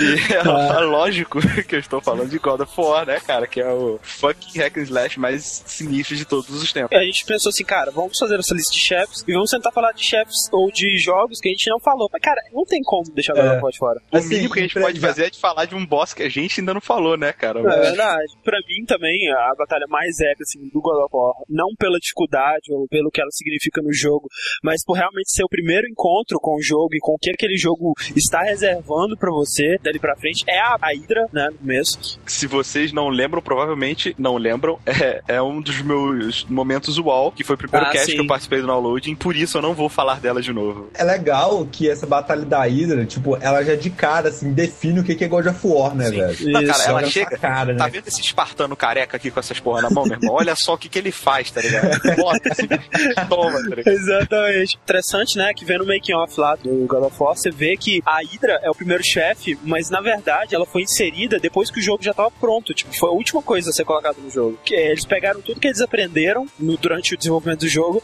e colocaram nessa Hydra. Foi, foi legal que- quando, quando a gente viu a Hydra pela primeira vez, né? Tipo, devia ter filmado isso. Tava eu, o Thiago e o André lá jogando, assim, aí jogando contra a Hydra e tal. Só que aí chegou no momento da luta, velho, que ele já tava assim, não, coitado da Hydra, cara, que isso, É não." tipo assim, cara. Foi assim mesmo, mano. Cara, of War é o, é o jogo que você torce muito pros vilões, velho. Porque eles sofrem, cara. Só. E o engraçado é que assim, a primeira vez que você vai com a Hydra, você acha que, sei lá, cara, como é que eu vou vencer esse bicho, tá ligado? É, sempre assim, qualquer chefe. Mas aí depois que você já pega ele, você fala assim: o quê? Só 5 metros de altura? Ah, porra, que, que merda de, de boss é esse? mas, mas de qual chefe você vai falar? É, então? justamente. E, assim, comentando também o que a gente tá falando do, do primeiro boss ser muito maneiro e ser decepcionante e tal. Cara, God of War 2 tem um primeiro boss que não é nada decepcionante. Aliás, é Verdade. para caralho. Que é o fucking Colossus de Rhodes. Porra, muito maneiro. Diga-se de passagem, é uma estátua de verdade, né? Uhum. Que ficava em cima de um canal. De, de uma baía. De uma, de uma baía. E ele ficava segurando né, o negócio na mão. É, é como se, tipo, aí os, os navios passariam debaixo da perna dele. É uma estátua gigante de bronze, que parece que hoje só tem a perna dela, né? Porque o Kratos meteu porrada. É, eles Depois, explicaram no jogo. É, comparação, né? Antes do Kratos, depois do Kratos. Exatamente. Aliás, cara, Kratos acho que é um dos, dos maiores inimigos da Wikipedia, né, cara? Ninguém vive mudando a Wikipedia lá, fala assim, É. é, até Kratos derrotar a Hydra.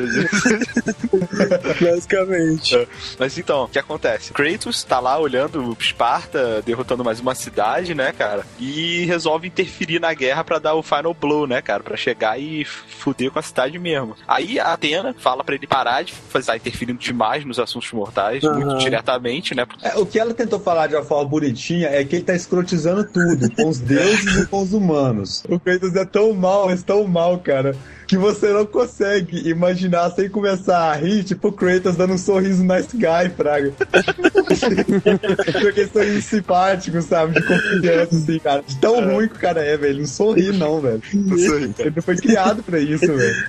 Está além das habilidades dele. Aí ele chega na cidade, começa a borrar tudo, só que ele acabou desafiando a Atena por causa disso. Ah, Por isso ela chega, pega a estátua e dá vida pra ela. Daí o que acontece? O Kratos, tipo, pra ele isso não é nada, ele continua lá matando centenas de pessoas e avançando e tal. Cara, durante a fase, antes de você enfrentar, porque assim, você não, não chega a enfrentar ele diretamente, sabe? uhum. Você tá na fase, assim, ele quebra uma parede, começa a querer te bater com a mão, você vai porra a mão dele, sabe? Ah, Aí depois abre uma cutscene onde, mesmo você sabendo que o cara é feito de bronze, que é uma estátua, ele vai na cara do bicho, rasga a bochecha dele, cara, chega que dá dor, sabe? Mesmo sabendo que ele não é humano. É muito maneiro que, assim, o God of War 2, cara, de longe, assim, o melhor gráfico do PS2 e até hoje bom, sabe? Que é absurdo.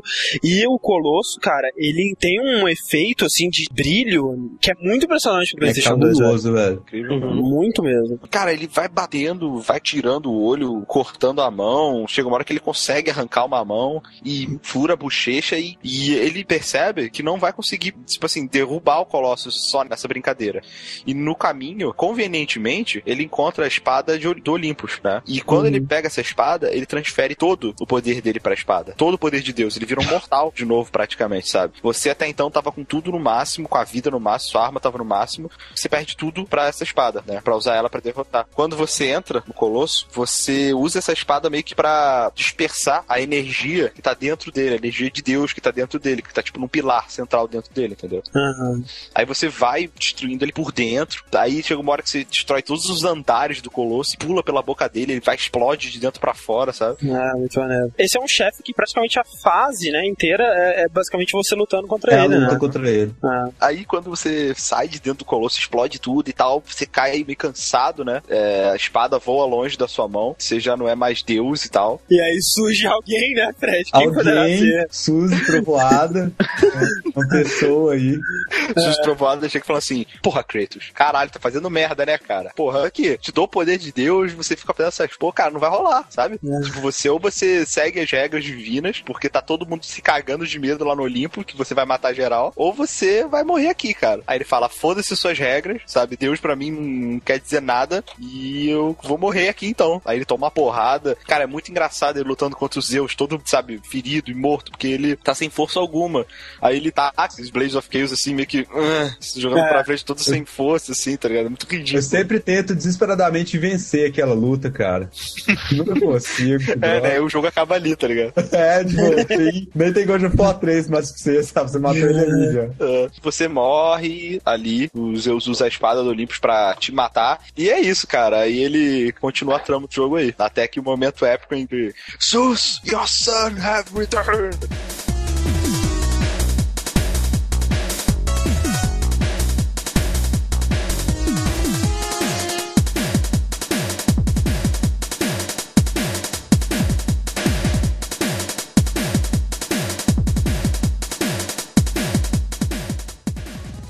No Knights, a história gira em torno do mundo de sonhos. Blá, ok. Eu quero chegar logo, como eu te falei, do chefe, então vamos passar direto pra última fase, pro último estágio. E pra quem não conhece e nunca jogou Knights, cada estágio é dividido em quatro percursos que tem que percorrer. É como se cada fase tivesse quatro etapas, cada uma com um chefe. Uhum. Só que na última é um show de horror, porque tu enfrenta sete chefes da última fase. Caraca. Mega Man? De É um jogo inteiro a última fase, né, cara? E ela é legal porque ela é uma das raras fases em que não importa, porque se tu jogar, sabe que no Knights pode jogar com o menininho e com a menininha, né? Uhum. E a última fase é, é igual pros dois, assim. Enquanto os outros seguem caminhos diferentes, a única fase que é igual pros dois personagens é a última. Eles meio que se reúnem na última, né, então, na história. É, e ela é bem diferente, porque ela começa não com a Knights, ela começa com as crianças em si, que tem que resgatar as Knights, que tu descobre que são várias, na verdade. Como se cada pessoa tivesse a sua Knights, né? Eu não tô entendendo nada da história, mas tudo bem. É que a história é uma viagem. Imagina que quando tu dorme, tu sonha, certo? Certo. Então, imagina que existe um mundo paralelo, que é o mundo dos sonhos. Ah. É, e aí a Knight seria a entidade que te leva aí, ou que te guia, sei lá, né?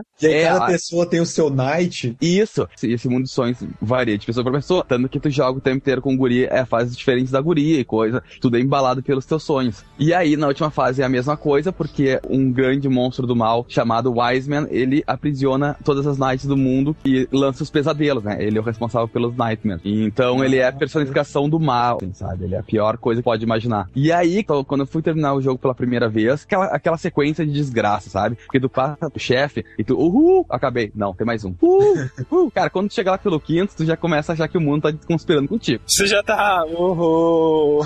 Já- sabe? Já começa a ficar desesperado achando que tu não vai conseguir. E nessa fase é foda porque tu começa jogando com as crianças, e não com a Knight. Então fica num desespero maior porque as crianças são mais ou menos uns bichos inúteis, né? É uma merda. E aí chega no perto do último chefe, tu libera as Knights tudo, e aí tu joga com ela de novo, e tu vai pra um cara. É estranho explicar, velho. Tem até no vídeo aí pra vocês verem, que ele é mais ou menos como um, sei lá, um roupão gigante, com um chapéuzinho, assim, um monte, umas mãos tudo espalhada. E ele é absurdamente grande pra caralho. Aí, cara, é bem coisa de mundo dos sonhos, porque é bola de fogo, é bola de neve, é asteroide, sabe? tipo, o que ele pensar, ele vai tocando em ti, cara.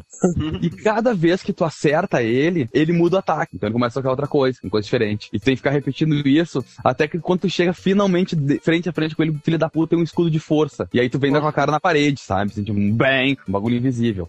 E aí nessa época, quem jogou o, no Sega Saturn sabe que o Knights ele vinha com controle 3D, que na verdade era uma cópia descarada que depois o Dreamcast usou como controle. Que é, que é também gigante. tudo. Ele é uma pizza brotinho com um joystick analógico e um digital e quatro botões, cara. É sabe? mais uma Tem- daquelas invenções da SEGA que não leva a lugar nenhum, né? É, aí depois é aquela coisa, sabe? Mais três jogos usam aquela merda, tá? E ele tem uma coisa muito engraçada, cara, porque o fio do controle tu pode tirar é de encaixe. Tipo, não me pergunta por quê. Eu sei- eu não sei que outra coisa tu pode conectar no controle ou, ou no fio dele, sei lá. Tem um encaixe idiota embaixo. Ah, é mais um daqueles projetos da SEGA que não lugar nenhum, É. Você vai encaixar isso na bateria do seu carro, velho, sabe? Vou mudar o mundo com isso e não fez nada, na verdade, sabe? Velho, é mais ou menos como aquelas portas serial que sempre tem embaixo de videogame, sabe? Do Super NES. Que quando tu compra, tu vira assim, caraca, olha essa entrada! E tu nunca vai usar aquilo na tua vida, nunca. Aquilo Meu, foi feito por acaso, cara. A única invenção que os caras fizeram assim, tanto que o PlayStation PlayStation 1 tinha isso e alguém inventou o Game Shark só pra usar aquilo, sabe? Tipo, pode ver. Por que a Sony nunca processou a empresa que fazia os Game Shark? Porque era a única que conseguiu usar aquela bosta. E aí, cara, tu vai nessa frescura de ficar desviando as coisas e bate nessa parede invisível e tu fica literalmente batendo até cair. Só que não existe um medidor dizendo assim, você está quase derrubando a parede invisível. Não, tu fica dando de cara na bosta. com a- E achando com a que não tá fazendo nada, né? e achando que tá acontecendo alguma coisa, tipo, bah, um dia vai cair. E claro, no final acaba caindo. Mas o que mais chama atenção, velho, é o pré-boss boss em si, que é essa tua ida, porque tu fica andando em círculos em torno do cenário. Enquanto isso, o fundo é uma coisa muito louca, porque é uma coisa de pesadelo. Então, às vezes tem umas montanhas, às vezes é um abismo. E aí te dá uma sensação de vazio infernal. A música, ela é um agitadinho meio triste. Cara, imagina na cabeça de uma pessoa que tá jogando um jogo de sonhos e começa a ter essa desgraça de pesadelo, começa a entrar numa depressão, começa a querer apagar a luz, a tua mãe diz assim, Pablo, tu quer jantar? Não, mãe, eu quero ficar só sozinho jogando. Coisa por dentro, assim, cara, tu te sente mal, cara. É um jogo assim, ó. é- o vilão, é- é- ele é do mal mesmo, assim. O Iceman é um cara que me deixou extremamente preocupado depois. Hoje em dia eu só durmo de luz acesa. Abraçado com o bonequinho da Night. Ah, com certeza, cara, com certeza. Assim, eu sou outra pessoa, cara. Sou- Eu tive esse problema quando eu vi o You're Never Alone lá, o Espíritos 2 aqui no Brasil, cara. Mas Ah, sim. no videogame ainda não tive esse problema, não. Bom, então eu vou puxar aqui um que não vem de um jogo bonitinho, simpático, fofo. Quer dizer, fofo talvez, mas não simpático nem bonitinho. Que eu só vou dar uma dica. I am the Great Mighty Bull. Great mighty bull, and I am going to throw my shit at you. A huge supply of teach comes from my chocolate starfish. How about some scat, you little twat? Caraca, velho. Esse jogo, pra vocês terem uma ideia, é mais ou menos como se fosse ursinhos carinhosos viciados em heroína, cara. Caraca, é mesmo. Ah, é um jogo Assim. fofinho do mal. Basicamente, Esse jogo é muito foda, cara. É muito maneiro. esse jogo é muito foda. A gente tem que fazer um cast sobre ele, porque é referência atrás de referência, atrás de referência, piadinha. A gente tem que comentar sobre tudo que esse jogo fez, não só na, na parte de história, de, em- na parte de jogabilidade. Ele é foda, ele está em cada mundo, assim, digamos, em cada fase dele. Ele muda a jogabilidade, faz alguma coisa nova. É muito interessante, muito legal. Eu vou comentar sobre o chefe que mais me impressionou, assim, pela, cara, audácia da Rare de fazer uma parada dessa no Nintendo 64, velho. Você vê, assim, quando você acorda, né? O Coker acorda de ressaca, onde que ele tá, ele tá num mundo bizarro. Muito engraçado, ele acorda de ressaca num diabo lugar esquisito que não faz o menor sentido nada. E aí ele vê no horizonte, assim, uma montanha, né? Um pouco marrom, estranha. Que será isso, né, velho? Quando você chega lá, você vê que na verdade é uma montanha feita de merda, literalmente, né, velho? Uma montanha de cocô, de bosta, sabe? E, sabe, o que você faz nessa fase, basicamente, velho, você, Você sobe. você- é, você anda nessa montanha de merda e, e você rola merda, faz bolas de merda e fica Enfrenta aquele tesouro de rolamento. rola merda. Você nada em, em bosta, né? Você faz uma vaca e tomar é, licor de ameixa pra cagar litros, literalmente, e preencher um, um buraco, esgoto de merda, pra você nadar na merda dela, sabe? Você tá entendendo o nível? Cara, tudo não, que eu é- queria era voltar pra casa, velho. É. Pô, essas horas que, que a gente fica feliz, né, de não ser um podcast que censura palavrões, não, só não ia ter como falar do, do Almighty Pool. Pois é, cara, e nessas horas que a gente fica feliz, de videogame não tem cheiro, né, cara? Porque você quase consegue sentir o cheiro, velho. Porque os efeitos sonoros, sabe? É, é efeito sonoro de peido no fundo e aquele barulhinho de uma coisinha molhada que você tá encostando, tá? É, um, não é muito nojento, cara. Nossa, cara. Tipo assim, é barulho de peido, mas não é aquele barulho de peido seco, sabe? Não, não é, velho. E o barulho de você andando, sabe? É pra- E, e rolando ó, o cocô, é um barulhinho. Sabe? E sabe o que é o pior de tudo? A tua vida desse jogo você recupera com barrinha de chocolate, cara. E as barrinhas, elas estão boiando na merda, sabe? Tu vai, pega Nossa, e come, cara. cara. É muito nojento, cara. É uma das coisas mais nojentas, se não a coisa mais nojenta que eu já vi num jogo na minha vida. E culmina isso tudo, cara, num um dos chefes mais bizarros, cara. Que é o mais escatológico, com certeza. Que você tá numa caverna de bosta, um lago de bosta, e surge dele o Great Mighty Bull, que é um monstro feito de bosta com dentes de milho. Que nojo, cara. Ah, cara, Milho. que Eu não sabia que o dente dele era de milho, não, é que É, nojo. E aí, basicamente, ele começa a cantar uma ópera, que é uma música muito foda. E aí ele começa a cantar essa ópera, e aí quando ele faz ah, você tem que jogar papel higiênico na boca dele, sabe? e aí ele fica fazendo um ah, cada vez mais agudo, assim, até quebrar um vidro. Que quando quebra o vidro, você vê que atrás do vidro tem um, um- uma alavanquinha de descarga, que você tem que puxar, e aí dá descarga nele e ele morre. É genial, cara. É muito engraçado, é muito nojento, sabe? É uma experiência única que você vai ter com o jogo. É real- realmente única, cara. E eu não sei, eu não consigo entender como que a Nintendo deixou isso, velho. A Rare, que era a empresa queridinha da Nintendo, né? Que sempre apoiada. pra ter- Como que a Nintendo deixou a Rare lançar uma porra dessa? Então, eu acho que é exatamente por isso, cara. A Nintendo ela confiava tão cegamente na Rare, tão cegamente, que ela falou: não, faz o que você quiser. A gente não vai nem olhar, a gente só vai comprar depois quando tiver na prateleira. É, a Nintendo olhou filhos da puta. E aí foi o último jogo que a Fez com a Nintendo, basicamente, né? Fala assim, ó, qu- quer saber qual é desse joguinho aí que vocês vão fazer? Ah, é desse esquilinho Conker aqui, aqui. Olha como ele é bonitinho. A gente já fez alguns joguinhos dele, é tão bobinho, Ai, né, que cara? bonitinho, olha só. Ele tá numa montanha de chocolate. Aí Os caras sempre olharam assim, é, chocolate, é. Se você não jogou, eu não tenho como jogar no TST4. Se você tem um Xbox 360, né? Saiu uma versão remake dele que tá muito foda. Com os gráficos muito do caralho, assim. E modo online. Pena que ela é censurada. Pena que os palavrões são todos censurados. E eu não sei se tem cenas censuradas também. Acho que não, acho que são só os palavrões mesmo. Então, né, saindo um pouquinho de merda. acho que não teria como puxar nada parecido, né? Que se tentasse muito. eu não, é, eu não, o André falou assim pra quebrar qualquer outro assunto, né? É, Fernando, saia da merda, por favor. Sim. Saindo da merda e indo pra alguma coisa, né, mais clean, com visual mais limpo, vou falar de um boss de um jogo, cara, que, tipo, realmente revolucionou o que a gente conhece como jogos de primeira pessoa. Foi uma revolução, assim, tanto é, na jogabilidade, que todo mundo, quando viu falar da ideia, cara, ninguém conseguiu, é, sabe, compreender como ia ser implementado, mas eles fizeram de um jeito muito foda, que é nada mais, nada menos que Mirror's Edge. Um jogo que eu já zerei três vezes estou com vontade de zerar de novo, cara. O jogo é muito bom. Ah, muito foda. Cara, e é um jogo que todo mundo critica e acho que só a gente que gosta, né, cara? Eu não sei por que que critico. Quer dizer, eu joguei em console, né? Talvez o controle do console não seja tão bom. É, eu também. Você, você jogou em console? Não, não, joguei contigo aquela vez, a gente jogou tudo no PC, velho. Pois é, eu só joguei no PC e um jogo que flui de uma maneira inacreditável. Um design fodástico, sabe? O pacing do jogo, o ritmo que, a- que as missões vão indo, as fases vão indo, é uma parada que você sempre tem vontade de continuar jogando, sabe? É um jogo que te prende, sabe? É isso. É um jogo que te induz sempre a querer continuar, cara. Você não consegue parar de jogar ele, sabe? Isso. E é tão único, né? Que você quer, mesmo quando você zera e não tendo modo online, não tendo nada, só tem uns desafios, né? Você tem vontade de jogar de novo. Muito bom, Sim, cara, mesmo. muito bom. Tipo, pra quem não jogou ainda, eu recomendo demais Mirror's. É muito foda. E, cara, o que pode se esperar, né, de um jogo de Le Parkour é, em primeira pessoa, quando você tem um chefe, né? O que é um chefe? Não dá pra imaginar que é um Le Parkour em primeira pessoa. Agora, é mais um chefe no jogo de primeira pessoa de Le Parkour. É, é uma coisa muito bizarra. Combate em primeira pessoa, é muito bizarro mesmo. Enfim, tem um um corredor, né, também que está sempre te atrapalhando ali, sempre é, atrás de você.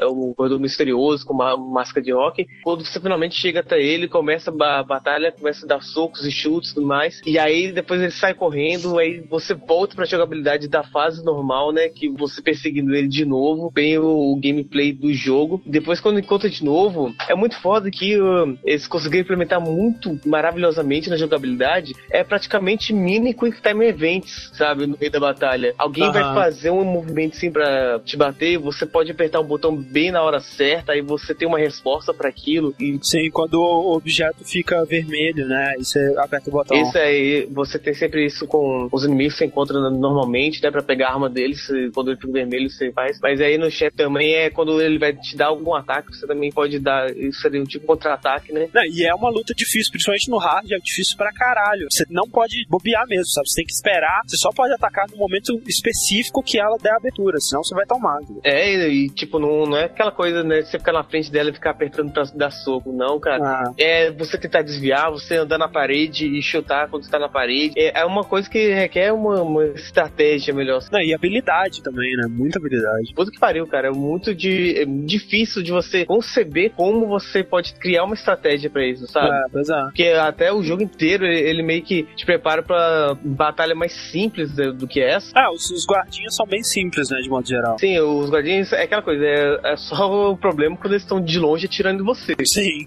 Que é uma merda, cara. Dois tiros você morre. Não pode usar arma contra essa chefe, não?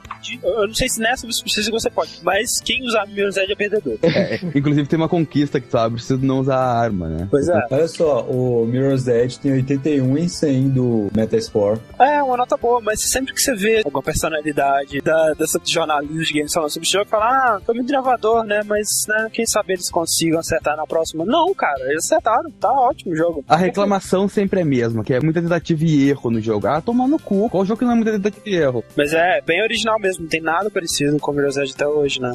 O máximo que você tem assim é aquele Condemned, né? Que tem muito combate corpo a corpo, né? Que também é muito bom, mas sem lepacura. Então, nada parecido com o Mirror's Edge. Falando então de outro jogo muito marcante, né, dos últimos anos, na verdade foi lançado em 2007, mas eu zerei recentemente. Não que eu tenha começado a jogar ele recentemente, mas eu tinha dado um grande gap, assim, de começar a jogar ele e realmente zerar ele, que eu tinha dado uma parada e tal. É, eu vou falar agora de Bioshock, né, um jogo que nós já falamos bastante dele. Já que estamos falando de jogos em primeira pessoa, e Bioshock tem uma chave inglesa que dá muito impacto também, né? Olha aí. Dá bastante. Também tem, também, dá muito impacto mesmo. Muito bem usada, né? Tipo, É maneiro, assim, você lutar contra os caras, ainda mais naquele início que você não tem outras armas, né? Você tem que usar Ah. a chave inglesa e tal, é bem legal, cara.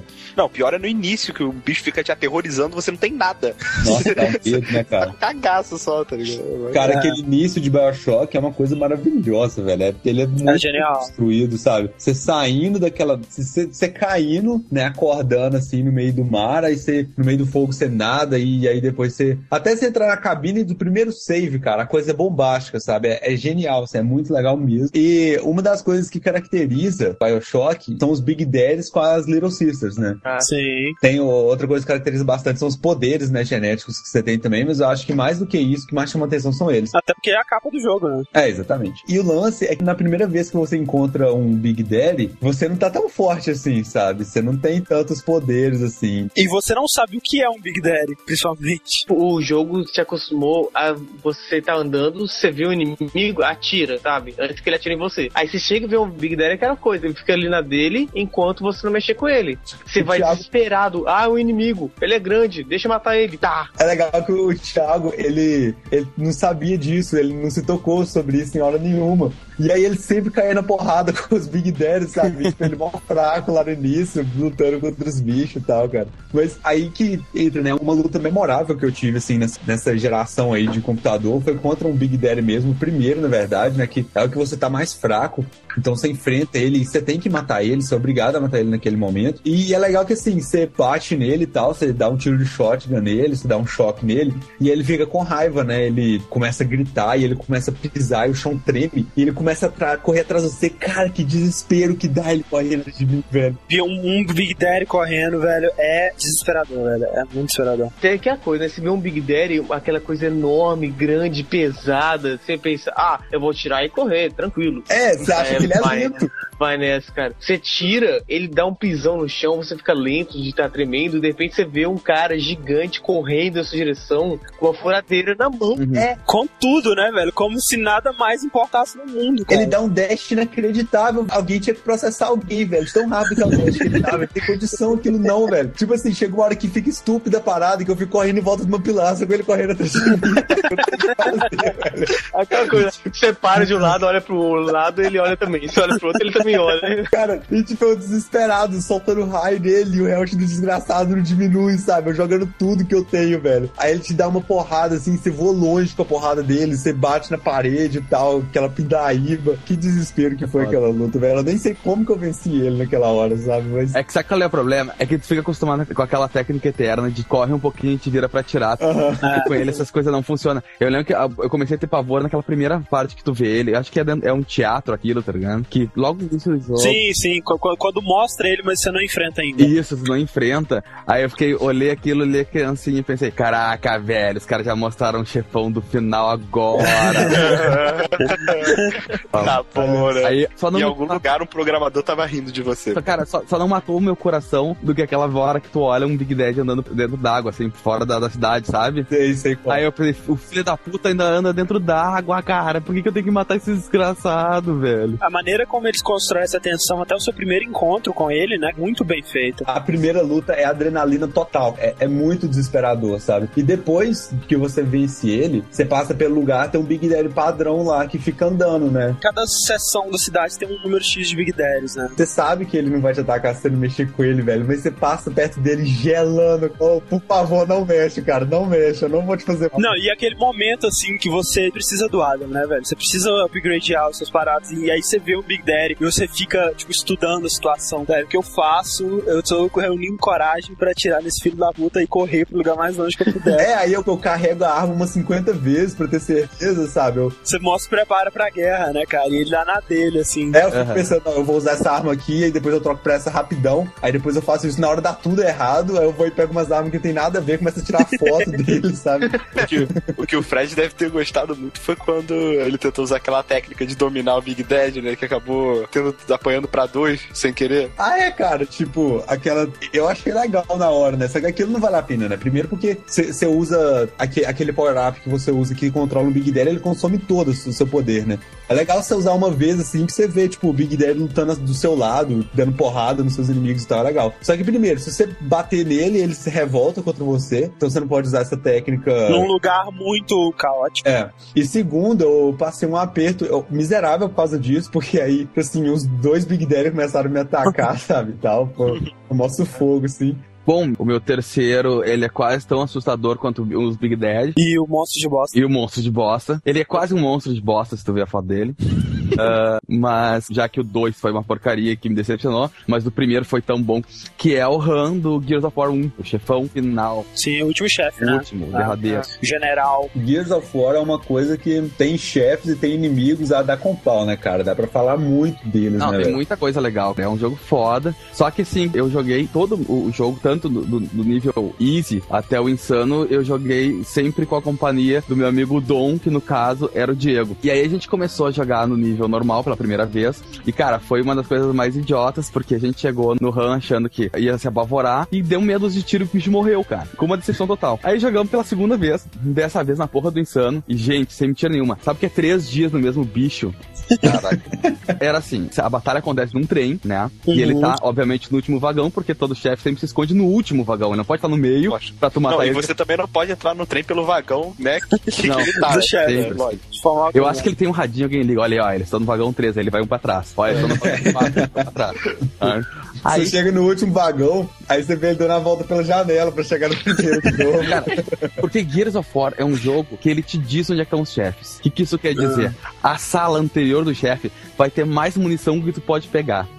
Sempre, sempre assim, é. Um que faz isso muito também é Resident Evil, né? Quando você vê uma, uma sala com duas ervinhas, três caixinhas de munição, deu, velho. Tô fudido. Dead Space fez isso também, cara. Eu tava jogando, É. aí logo antes do último boss, eu falei, porra, peraí, save point, lugar pra fazer upgrade na arma, três paradas de, de vida, quatro de munição de cada arma, alguma coisa tá errada. sabe? Cara, mas foi- Gears of War foi a mesma coisa. A gente tava indo se fudendo pra conseguir pegar qualquer, sei lá, cara, até pastilha de, de, sei lá, Mentex pra botar na boca, qualquer coisa pra recuperar alguma coisa, pegar munição. Aí tu entra numa sala com sniper, com lança-granada, com cacete a quatro. Caralho, vamos se maquinar porque vem bomba aí. Aí abre a porta, a gente atravessou, tava ele lá todo bonitão, gigante. Ele é um Locust. É, ele é um Locust imenso que usa um, um sobretudo preto, Ah. sabe? Tipo, ele é super style, assim, ele é, um Locust motoqueiro, assim, um Locust do mar. sabe? E aí, e ele tem uma proteção foda com uns morceguinhos. É, aqueles morceguinhos que te matam horrivelmente. Isso, tu não pode andar na sombra, senão eles vêm e te comem o rabo, né? Tipo, ok, né? Tava jogando insano, deve ser um pouco mais complicado do que o, o normal. Cara, ele não é um pouco mais complicado, ele é o inferno do normal. Porque o programador, ele pensou, cara, agora eu vou tentar passar o sentimento que eu tive quando a minha esposa me largou, cara. E levou meu carro. E na saída de levar o carro pelo meu cachorro. É, sabe? E quebrou a piscina do Beatles. Era foi horrível. E aí tem uma muretinha, que eu não sei porque eles se botam como todo o sistema do Ah, Gears sim. é cover, né?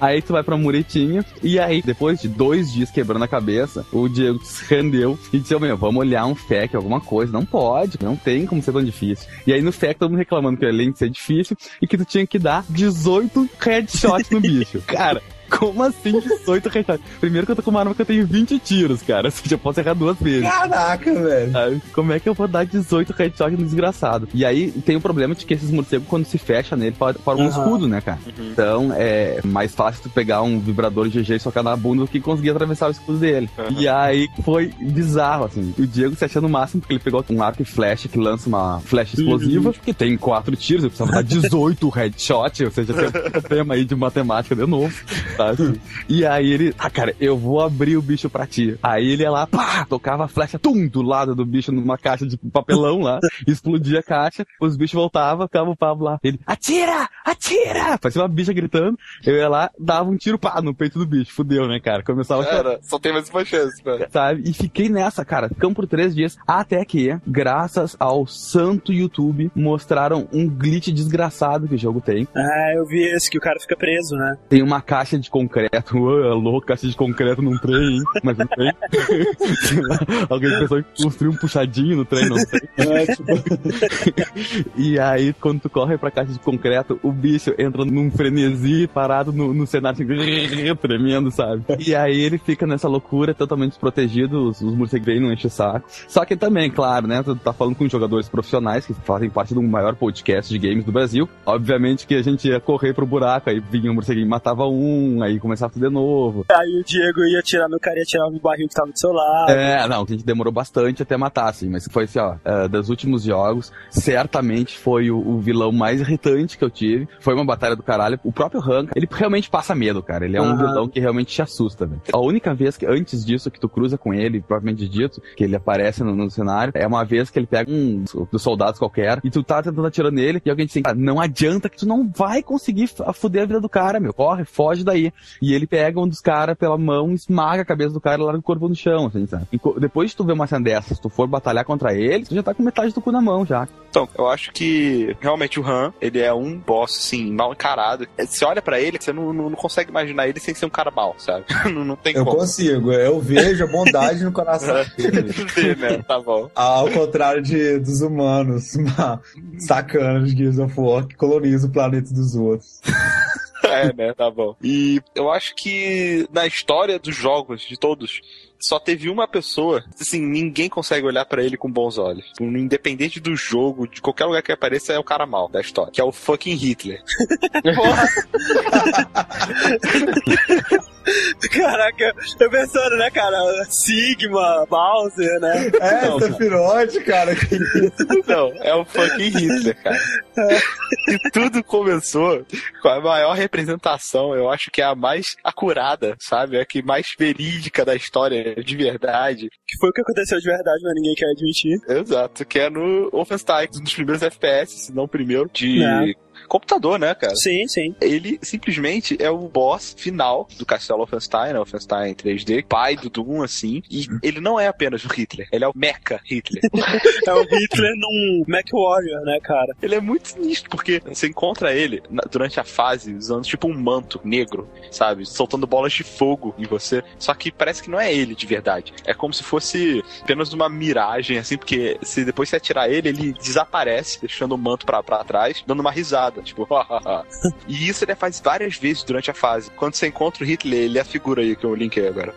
Cara, é quase um filme trash, parece que colaram a cara do bicho dentro de um. qualquer. Cara, é o Hitler usando uma roupa meca com não uma, não duas, não três, mas quatro miniguns, sabe? Tipo, esse corpo de robô parece aqueles Playmobil, sabe? É. Uhum. Cara, quatro miniguns, porque três miniguns é pra pussies. Não sei se é por culpa do jogo, ou se é estratégia, ou se é bug mesmo, mas parece que você só consegue atirar nele sem tomar dano se você estiver atirando muito de longe, sabe? Que parece que ele não consegue te ver. Se você se aproximar, vai ser a última coisa que você vai ver na vida, porque ele tá dando muito rápido. Na verdade, você vai, ver, você vai ver muitas coisas nessa vida, né? As milhões de balas que estão entrando na sua cabeça. E não só isso, depois que você acaba com essa primeira parte, ele vira o Hitler comum, mas não o Hitler comum. O Hitler comum segurando duas miniguns, um cara demônio. O olho dele vejo que é vermelho, né? Vermelho como um inferno. É a raiva. Eu acho que essa foi a retratação mais verídica de um personagem personagem da história da humanidade. sabe? É. Tipo, o cara, Cara- é simplesmente o antagonista master, sabe, de todos. Acho que em qualquer jogo, se você quiser fazer um vilão, bota o Hitler no final. Pois é, o- outro jogo que tem o Hitler como vilão final é o Bionic Commando de NES japonês, né? Que os inimigos no japonês são nazistas, né? Na- Neonazistas, assim, do futuro, digamos, né? Sim, até a bandeira. e- Sim, aí no- na versão americana eles mudaram e tal, e, e colocaram o nome do último chefe Master D, mas na verdade é o Hitler, sabe? Tipo, com a mesma cara da Hitler e tal. Ele também aparece em outros jogos, como o Red Alert, alguns Medal of Honor, ele chega a aparecer. Mas nenhum deles, ele tem quatro foque miniguns pra te matar. Lógico, cara. Eu peço pra vocês abrirem esse vídeo, que é um, tipo um walkthroughzinho da última fase, mas que vocês adiantem mais ou menos pra dois minutos de vídeo. Porque a animação da morte do Hitler é, é genial, cara. Ele dá até replay em câmera lenta aí nesse vídeo. Que eu acho que não é, não é exatamente isso que acontece quando você morre por tiros, mas tudo bem. Esse desfaz. Mas é que... derrete. Caralho, velho. Ele vira purê. Vira purê de sangue. Muito maneiro. o Rick, né, conta sobre essa batalha épica contra o Hitler né, como Final Boss. Eu vou falar de, de outro Final Boss, né, de um jogo que tá no meu, sabe, top 5 de PS2, que é o Okami. É um jogo muito lindo, cara. Os gráficos dele são, cara, maravilhosos. É aquela pintura viva que você tá jogando, né? Jogabilidade isso é muito foda, uma coisa, tipo, bem própria, assim, né? Você tem que usar os brushes, tudo pra fazer todos os poderes e Bem criativo. foi um jogo que no final consegui me emocionar muito, sabe? O chefe final, que é Yami, né? Yami significa trevas em japonês, diga-se de passagem. O chefe é praticamente como se fosse uma esfera, só que revestido com armadura. Primeiro ela é uma bola gigante que adquire braços e pernas pra te atacar, e depois ela vem uma forma de uma mão, enfim. É o- bem estranho, assim, na verdade, mas o core dela, né, que seria a bola, que é realmente o chefe. E no começo, aquela coisa meio clichê, né? Você chega nele e o Okami é conhecido ter todos os seus poderes e tudo mais, os brushes. E a primeira coisa que ele faz é tirar todos os seus poderes de você, né? Até que a Materazo, ela fica toda branca, né? Que ela é um branco bem claro, com várias pinturas, mas ela fica tipo uma cor cinza, sabe? Como se fosse Um lobo normal, assim. lobo normal, meio desbotado, e só fica com o ataque da sua arma mesmo. né? E aí, cada vez que você vai batendo no Yami, você vai recuperando um brush seu, um poder mais. Ah, E chegam no fim, você aparentemente derrota ele, né? Aí o Sun, né, que é o seu fiel companheiro, não está com você. Você tem uma miragem dele. Agora que você derrotou, né? Dá seu uivo da vitória. Aí bem quando você vai dar seu uivo, você vê que o Yami não morreu ainda. Ele levanta e segura você. Você está tipo num lugar, um vácuo, assim. Aí tem um céu em cima e teria todas as constelações que são as 12 constelações dos poderes, né? Do é, horóscopo chinês, que os seus poderes dos brushes. E quando ele vai tirando seus poderes de novo, e você vê as constelações quebrando, sabe, uma a uma, é, Uhum. porque ele tá sugando seu poder. E quando termina, você vê que, que a Ma- a Materazzi tá bem cansada, assim, bem desgastado, como se fosse desistir, sabe? E aí você começa a ouvir vozes no fundo, tem miragem de pessoas que você conheceu no, no caminho, perguntando, ah, como é que vai aquele lobo? Nossa, tem muito tempo que ele não aparece. E aí as pessoas começando a falar, nossa, eu não sabia que ele era um deus, né? Que o Materazzi é a encarnação do deus do sol, né? Aí o pessoal falou, ah, nossa, é realmente deus, eu deveria ter dado mais atenção, ah, deveria ter dado mais comida. Isso aí que todo mundo começa, sabe, a acreditar em você. Cara, que conversa estranha, velho. Tipo assim, ai, aquele cara lá, pois é, ele é um deus. É, uau. Então, esqueci de falar, né, velho? É um deus. Então, eu- depois você vai ver que, na verdade, o Isun, né, que, que é o seu, seu escudeiro, ele que tava espalhando a palavra pro mundo inteiro que você era a encarnação do Deus. Mas é que todo mundo acredita em você, sabe? Todo mundo começa a torcer por você. E eu tenho essa parte bem emocionante mesmo, sabe? Que um Deus só tem força quando as pessoas têm fé nele. Aí todo Ah, mundo olha começa a rezar, né, por você. E você vê que vem vários brilhos onde você tá, que seriam como se fosse a prece das pessoas pra você. Junta tudo na energia e você ganha todos os poderes de novo pela fé das pessoas. E isso me lembra o, o final do Earthbound, né? Que também é alguma coisa desse tipo. O, eu não, não zerei Earthbound, mas é, o chefe final dele é meio que lendário, assim, né? São os chefes final mais emocionantes, assim, porque você tá enfrentando, né, o Gigas, que é um, o alien morra, que, que quer destruir toda a realidade e etc. E ele é invencível, sabe? Você não consegue. E aí chega um momento que você usa uma das coisas de White Mage mais inúteis que tem, que é a, técnica Prey, que nunca serve pra nada em RPG. Uhum. E aí os seus companheiros começam a rezar por você, sabe? Torcer por você. Imagina, né, cara? Batalha com os caras invencíveis, tu não consegue fazer mais nada, tu reza, né, velho? E aí, tipo, a coisa começa a dar certo, sabe? Quando você vê, tipo, o mundo inteiro tá rezando por você. E aí, no final, o jogo pede pra você escrever o seu nome. Não o nome do personagem, o seu nome. Porque aí, como se você também estivesse mandando suas preces. E aí você vence o chefe. que doido, velho. O que acontece se você escrever fuck you, o jogo manda você se fuder. Aí dá errado. E aí no Game Over fala: Espero que você saiba que o mundo explodiu e que a culpa é sua por causa disso. Cara, ia ser muito maneiro se ele fizesse isso. Ah, cara, as pessoas que não jogaram, cara, vejam esse vídeo. Eu, eu realmente achei muito emocionante. A mensagem também, né, cara? É, essa mensagem que um Deus só tem força quando as pessoas acreditam nele, e ensina a ter fé, isso é muito foda. Eu espero mesmo que, que o pessoal jogue o jogo, veja essa parte e não, chore em rios como eu chorei.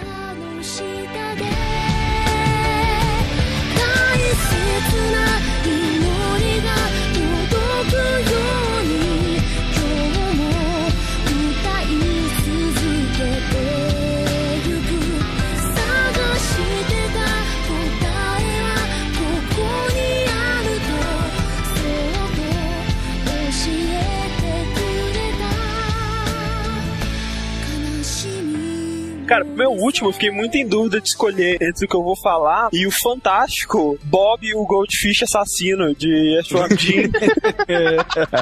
ah, cara, ele é muito maneiro, velho. O Bob, o, o peixe dourado, que, tipo, surge, né? Na primeira fase do 2, você encontra ele no 1 um também, mas no 2 é muito maneiro. Na primeira fase aparece um, um cofre, né? Sei lá, uma parada toda bem protegida, vai abrindo aos poucos assim. Aí tá ele assim no aquário, aquele aquáriozinho redondo, né? Com cara Aham. de mal, assim, aí dá fight. Aí o, o Jim vai pegar ele e come.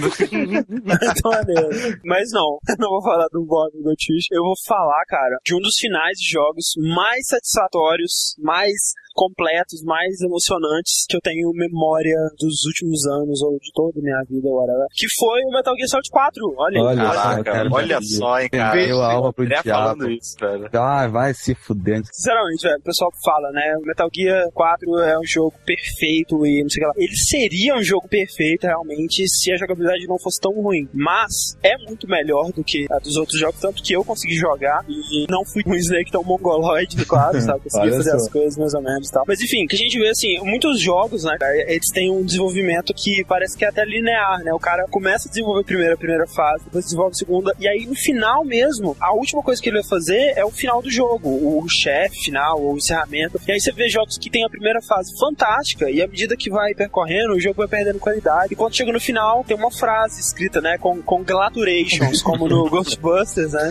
E você fica lá, cara, pô, que triste, né, velho? Que merda. E no Metal Gear Solid 4, o que eu acho é que o final, se não é a parte mais bem trabalhada do jogo, é uma das. E eu acho que se eu fosse um fanboy de Metal Gear e tivesse jogado todos os outros jogos e experienciar todos os momentos dele, quando cada jogo saiu e tal, eu teria tido pelo menos 60 orgasmos nessa parte, cara, porque é muito foda, assim. E eu tendo meu conhecimento de quem só estudou sobre os outros jogos e tal, eu achei foda demais, sabe? Então, eu acho que eu teria um ataque cardíaco se eu fosse um fanboy. Porque, assim, o Snake, né, o Old Snake, como se já não bastasse ele tá com saúde de um vovô de 70 anos e fumante ainda por cima, ele, durante o, jogo, toma tiro, ele é apunhalado e eletrocutado com uma lâmina de uma faca dentro dele, apanha pra caralho, tem metade da cara queimada, ele cai na porrada com outro mecha, dentro de um mecha Metal Gear, né, que provavelmente não tinha cinto de segurança, porque quando aparece ele lá dentro, depois da porrada, ele tá todo ensanguentado, todo cortado, e, e, cara, eles te mandam, depois de tudo, eles te mandam pra missão final do jogo, que você tem que basicamente fazer o upload de um, de um vírus lá dentro do servidor do, dos Patriotas, whatever, pra acabar com a porra toda, né, e vai acabar com a porra toda, todo mundo, todo mundo fica feliz e tudo mais. O único problema é que, se o Snake conseguir, por acaso, passar por todos os 15 milhões de guardas acrobáticos altamente armados até o dente, dezenas de Metal Gear Gecko, que é aqueles, aquele Metal Gear Vaca,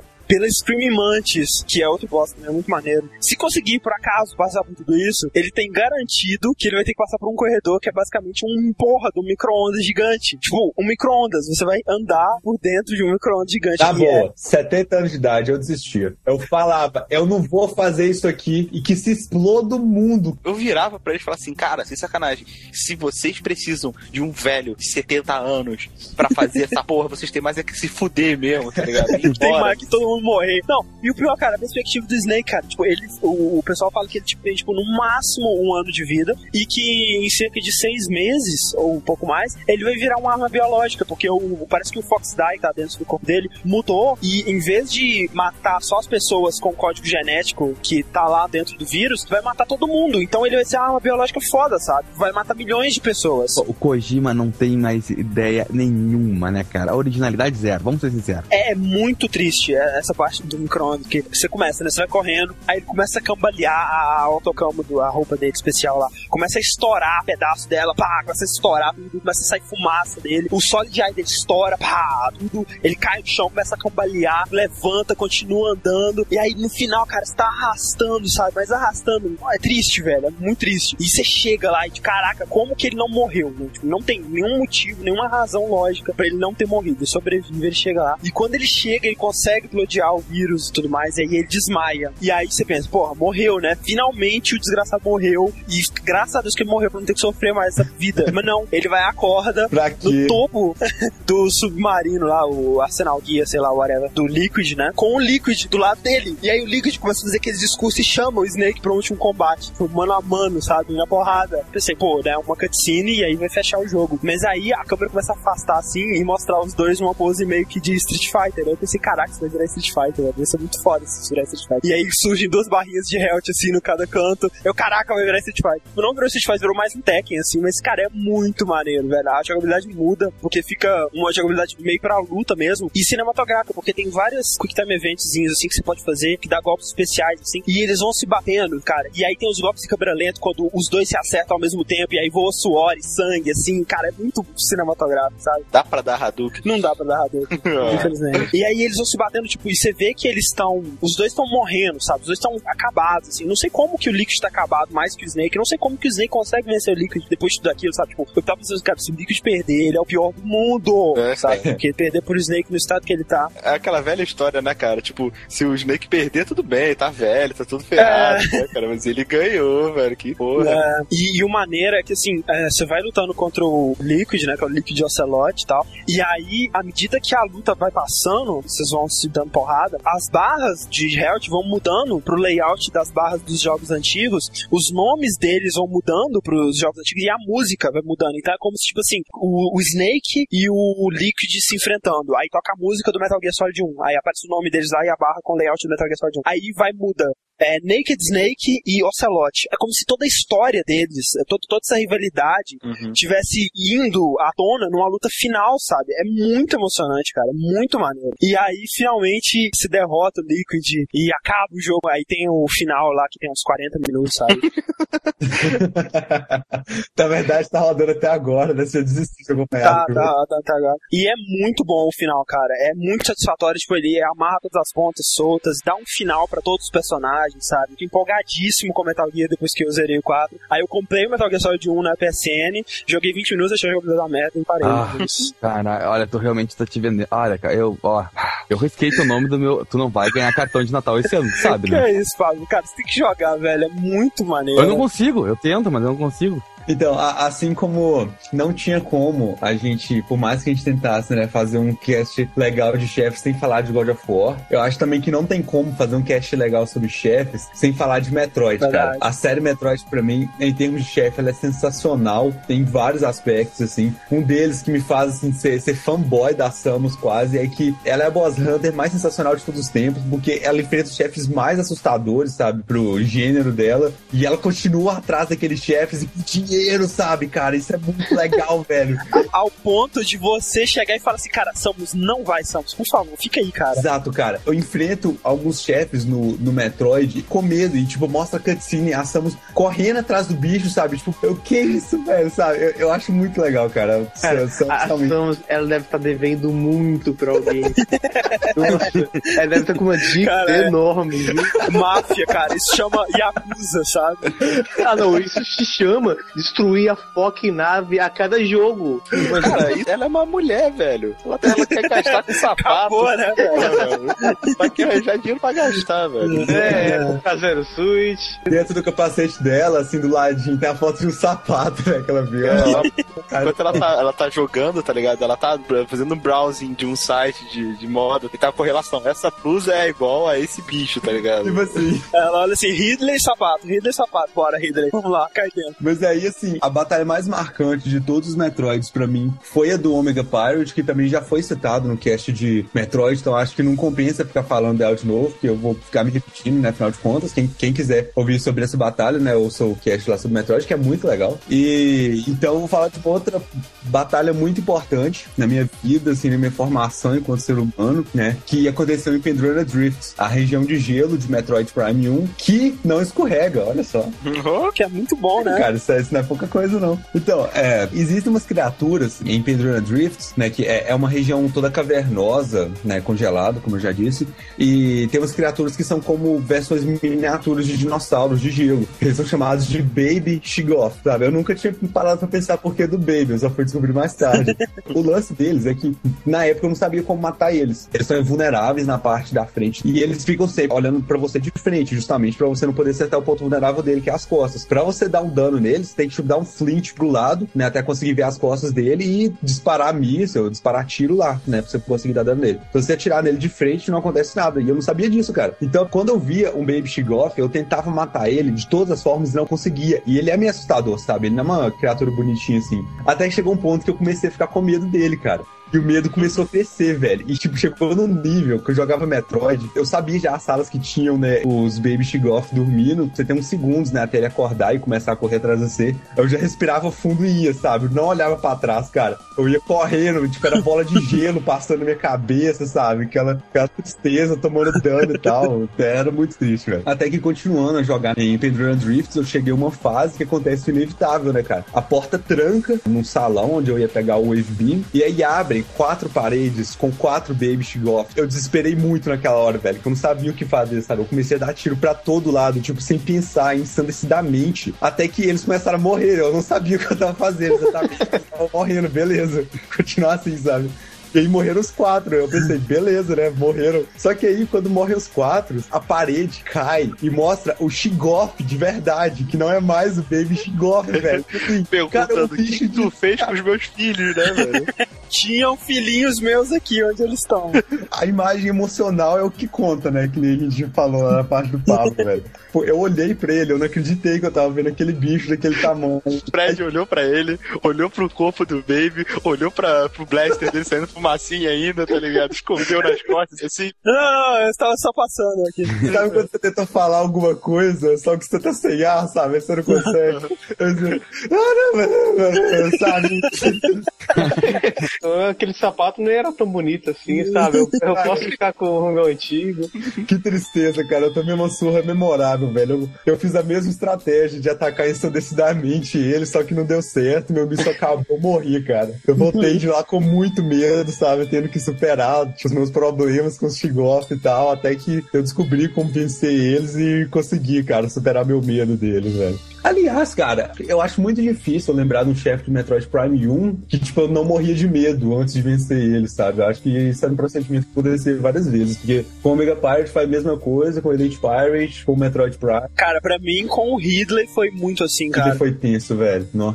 Caraca, porque o Ridley, além de ser um clássico, né, dos Metroids, você tem um encontro com ele no começo, sabe? Então é meio que uma coisa inevitável. Você sabe que você vai encontrar aquele bicho a alguma hora. Que medo! Primeira vez que eu joguei Metroid, eu já tinha perdido os poderes, você sempre perde, né, no início do jogo. Aham. E aí, quando eu perco meus poderes logo no inicinho, assim, você nem tá no planeta ainda, você olha pra cima, tá aquele Mecha Ridley enorme. Ele vai embora e a Samus começa a correr atrás dele, velho. E tipo, de vez em quando tem cutscenes no meio de Metroid, que eventualmente você tá andando, assim, de boa, e aí você vê no céu uma sombra enorme, assim, voando de dinossauro. E você sabe que é o Ridley. Tipo Assim, ele sempre tenta te lembrar, olha, você não matou ele ainda não, tá? Você vai enfrentar ele ainda, fica esperto, sabe? Ele sempre tenta te lembrar isso, sabe? Pô, acho que todos os chefes de Metroid Prime estão de Metroid Prime 1, eu digo, estão de parabéns, velho, porque eles são muito bem feitos são muito assustadores, velho. Aliás, eu é, queria fazer algumas menções honrosas aqui. Eu queria lembrar os chefes de Metal Slug, né? Sim, chefes gigantes, muito difíceis, que você vai perder muitos créditos, muitas fichas. Exatamente, com healths absurdos e, tipo assim, dane-se a história, sabe? Simplesmente é um chefe gigante. Tipo, por que ele tem o formato de caranguejo? Não interessa, cara, mata ele. Queria citar o Kratos também, né? Que pra mim ele é o grande chefe de God of War. Se você não é o Kratos, os Kratos é o seu- é o chefe. Cara, e, e o Kratos tá errado, velho. Eu sei que tem muita gente errada em God of War, mas eu acho que de todos eles, o Kratos é o mais errado, cara. É o começo da razão, sabe? Eu, eu só queria fazer uma menção honrosa pra um dos melhores chefes da história da humanidade que eu citei na minha abertura, que é o Green Colossus, né, cara? Nossa. A, a- a minha menção rosa é um chefe bonzinho, que é o MC King Kong Mushi do Parappa the Rapper, Oh, demais. do último estágio, pra tu conquistar de novo a florzinha, que é aquele do I gotta believe when they come, I gotta believe, sabe? É. Everybody say oh. Ah, aquela, pois é, é uma, ele é um, acho que, cara, não sei se ele é um carrapato ou se ele é uma aranha, cara, na dúvida, botar Ele é um inseto, Ele né? é um inseto, ele é um inseto. Mas porque pra mim ele é o melhor chefe que existe do mundo, porque ele não te dá raiva, embora você tenha que apertar 30 mil botões na época do PlayStation 1, quando tu não sabia, você não fica assim, caralho, onde é que é o B? Ah, não, aqui é quadrado, aqui é redondo, aqui é círculo. É verdade. Então, mas a menção rosa é ele, porque ele é o chefe dos chefes. Bom, então é isso, a gente acaba por aqui. É, mais uma vez, é bom sempre citar, né, lembrar, pessoal, que não é o top chefe, são só alguns dos chefes que marcaram a gente. Claro que você tem muitos outros chefes maneiros e a gente pede, né, que você complemente a nossa lista com os chefes que mais te marcaram, né, nos e-mails e comentários aí. Só lembrando, eu acho que nem vale a pena a gente falar daqueles chefes, daqueles jogos de nave coreanos absurdos. né? Eu acho que não tem propósito. Que nem a gente falou assim, a gente citou alguns chefes muito difíceis que marcaram a gente, mas o, o objetivo não é falar de chefes difíceis, né? Necessariamente. São chefes memoráveis por algum motivo. Então é isso aí, a gente fica por aqui essa semana. Então até semana que vem e Game Over. Adeus, sai. No mais, nada mais.